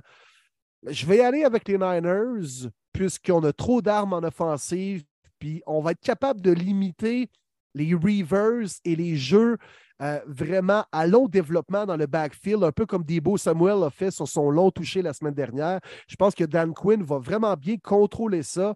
Mais à un moment donné, comme Marty t'a dit, on ne peut pas couvrir tout le monde. Puis Purdy va être capable de faire des petites passes. McCaffrey va être encore bon comme il l'est depuis ses débuts avec les Niners. Mais match à bas pointage, les boys, selon moi. 21-17, la victoire des Niners. Puis rapidement, je vais te répondre à ta question en disant Nick Boza. Ça dépend où est-ce qu'on va placer Parsons. Mais logiquement, ça va être Parsons contre Trent Williams. Puis de l'autre côté, ça va être Boza contre le vieux de 40 ans, euh, Jason, Peters. Fait que voilà ma réponse. Très bon. puis euh, le wild card pour les Cowboys, s'ils ont un gros match, d'après moi, ça va être Tony, euh, Tony Pollard. Oui on l'a vu un peu plus contre les Bucks. Il revient de blessure. Euh, il y a eu 15 bonnes courses pour 70 verges. Je pense que c'est un gars qui peut faire mal par la course et par la passe. Lui, il pourrait mettre un peu de pression sur cette défensive-là. Je pense que son duel à lui, Pollard, contre euh, Warner de l'autre bord, ça aussi, ça va être intéressant. Mon problème avec la défensive des Cowboys, c'est le manque de vitesse au niveau de la tertiaire. Euh, si on donne le ballon à des Debo Samuel, à des Christian McCaffrey, euh, alors qu'ils sont en mouvement, puis qu'ils ont un 5-6 verges, puis d'allure déjà de gagner, puis qu'en avant, ça bloque en plus, on pourrait avoir des gros jeux qui vont se développer. Moi, je vais gérer plus sur, je dirais, Shanahan. Je pense que son, son, game plan va être vraiment excellent, comme il l'est à chaque semaine. Puis je pense qu'il va en prendre avantage. J'aime quand même les Cowboys, mais je ne pense pas que sur papier, ils font le poids. je vais y aller avec les 49ers. C'était de toute façon ma, ma prédiction pour le Super Bowl, je la garde toujours, mais ça pourrait être une défensive qui va avec Lawrence, avec euh, Parson et compagnie, qui pourrait mettre de la pression sur Purdy, puis peut-être le faire un petit peu réfléchir plus que ce qu'il a eu à faire jusqu'à maintenant. Ça pourrait être son plus gros test jusqu'à maintenant. J'ai hâte de voir ce que ça va donner, mais je pense que 49ers vont gagner. Voilà, messieurs. Probablement la, meilleure défensive que Purdy va avoir affrontée depuis le début de l'année. On verra comment il va réagir. Tout à fait. Très bon point, Dave. J'ai bien hâte de voir ça. Fait que les gars, on a mis la table. Maintenant, reste à voir les matchs. Puis à en rejaser la semaine prochaine. Ça va être euh, vraiment, vraiment le fun. Moi, samedi soir, je m'en vais chez des chums. Euh, j'ai un, un chum euh, Shrank qui a un gros garage. On ramasse une dizaine de boys là-dedans. On commande de la pizza, puis on va regarder les matchs de 4h30 puis de 8h ensemble. il risque d'avoir bien de l'ambiance. J'ai bien hâte. J'ai bien hâte. Ça va être vraiment cool. Très nice. Ton ben chum s'appelle-tu Bob Graton? Moi, j'ai un garage. Un, gros, garage. Ça va être des cœurs. hey, c'est hot, ça, Dave. Tu nous enverras des photos euh, du snack et tout ça. C'est vraiment cool comme soirée. Très beau. Hey, il nous reste euh, trois semaines de football, les boys. Là. Ben, quatre semaines, mais trois semaines de match. On va, on va devoir couvrir le Pro Bowl. Ben oui. On va parler du Senior Bowl. D'après toi, est-ce que c'est euh, l'équipe Manning ou l'équipe Lewis qui va gagner le Dodgeball Challenge? Je sais-tu. Ah. hey, gros show. Gros show, les, show, les gars, c'était bon. Euh, on remercie notre chum euh, Bob Genet ben hein, qui a pris du temps pour, euh, pour venir nous jaser de ses Bills. Il sera bien sûr à Buffalo. Il nous a fait un peu là, son horaire du week-end avec ce qui l'attend, puis son menu et tout ça. C'est incroyable. Même Bob va suivre ses Bills jusqu'à la fin, si fin y a-t-il. Alors, c'est intéressant. Merci, Bob, d'avoir pris le temps. Oui, vraiment, merci, Bob. Vraiment. Puis un gros merci encore une fois à, toute la gang NFL Fans du Québec. Si vous n'avez pas déjà liké la page, allez-y, qui nous supporte depuis le jour 1 de ce podcast-là, premier début. Donc, merci beaucoup, gang, d'être là. Puis on, aime beaucoup ça, le commenter genre avec tout le monde euh, sur les 32 clips de la NFL. Yes, puis j'en profite pour euh, faire la promotion de nos réseaux sociaux.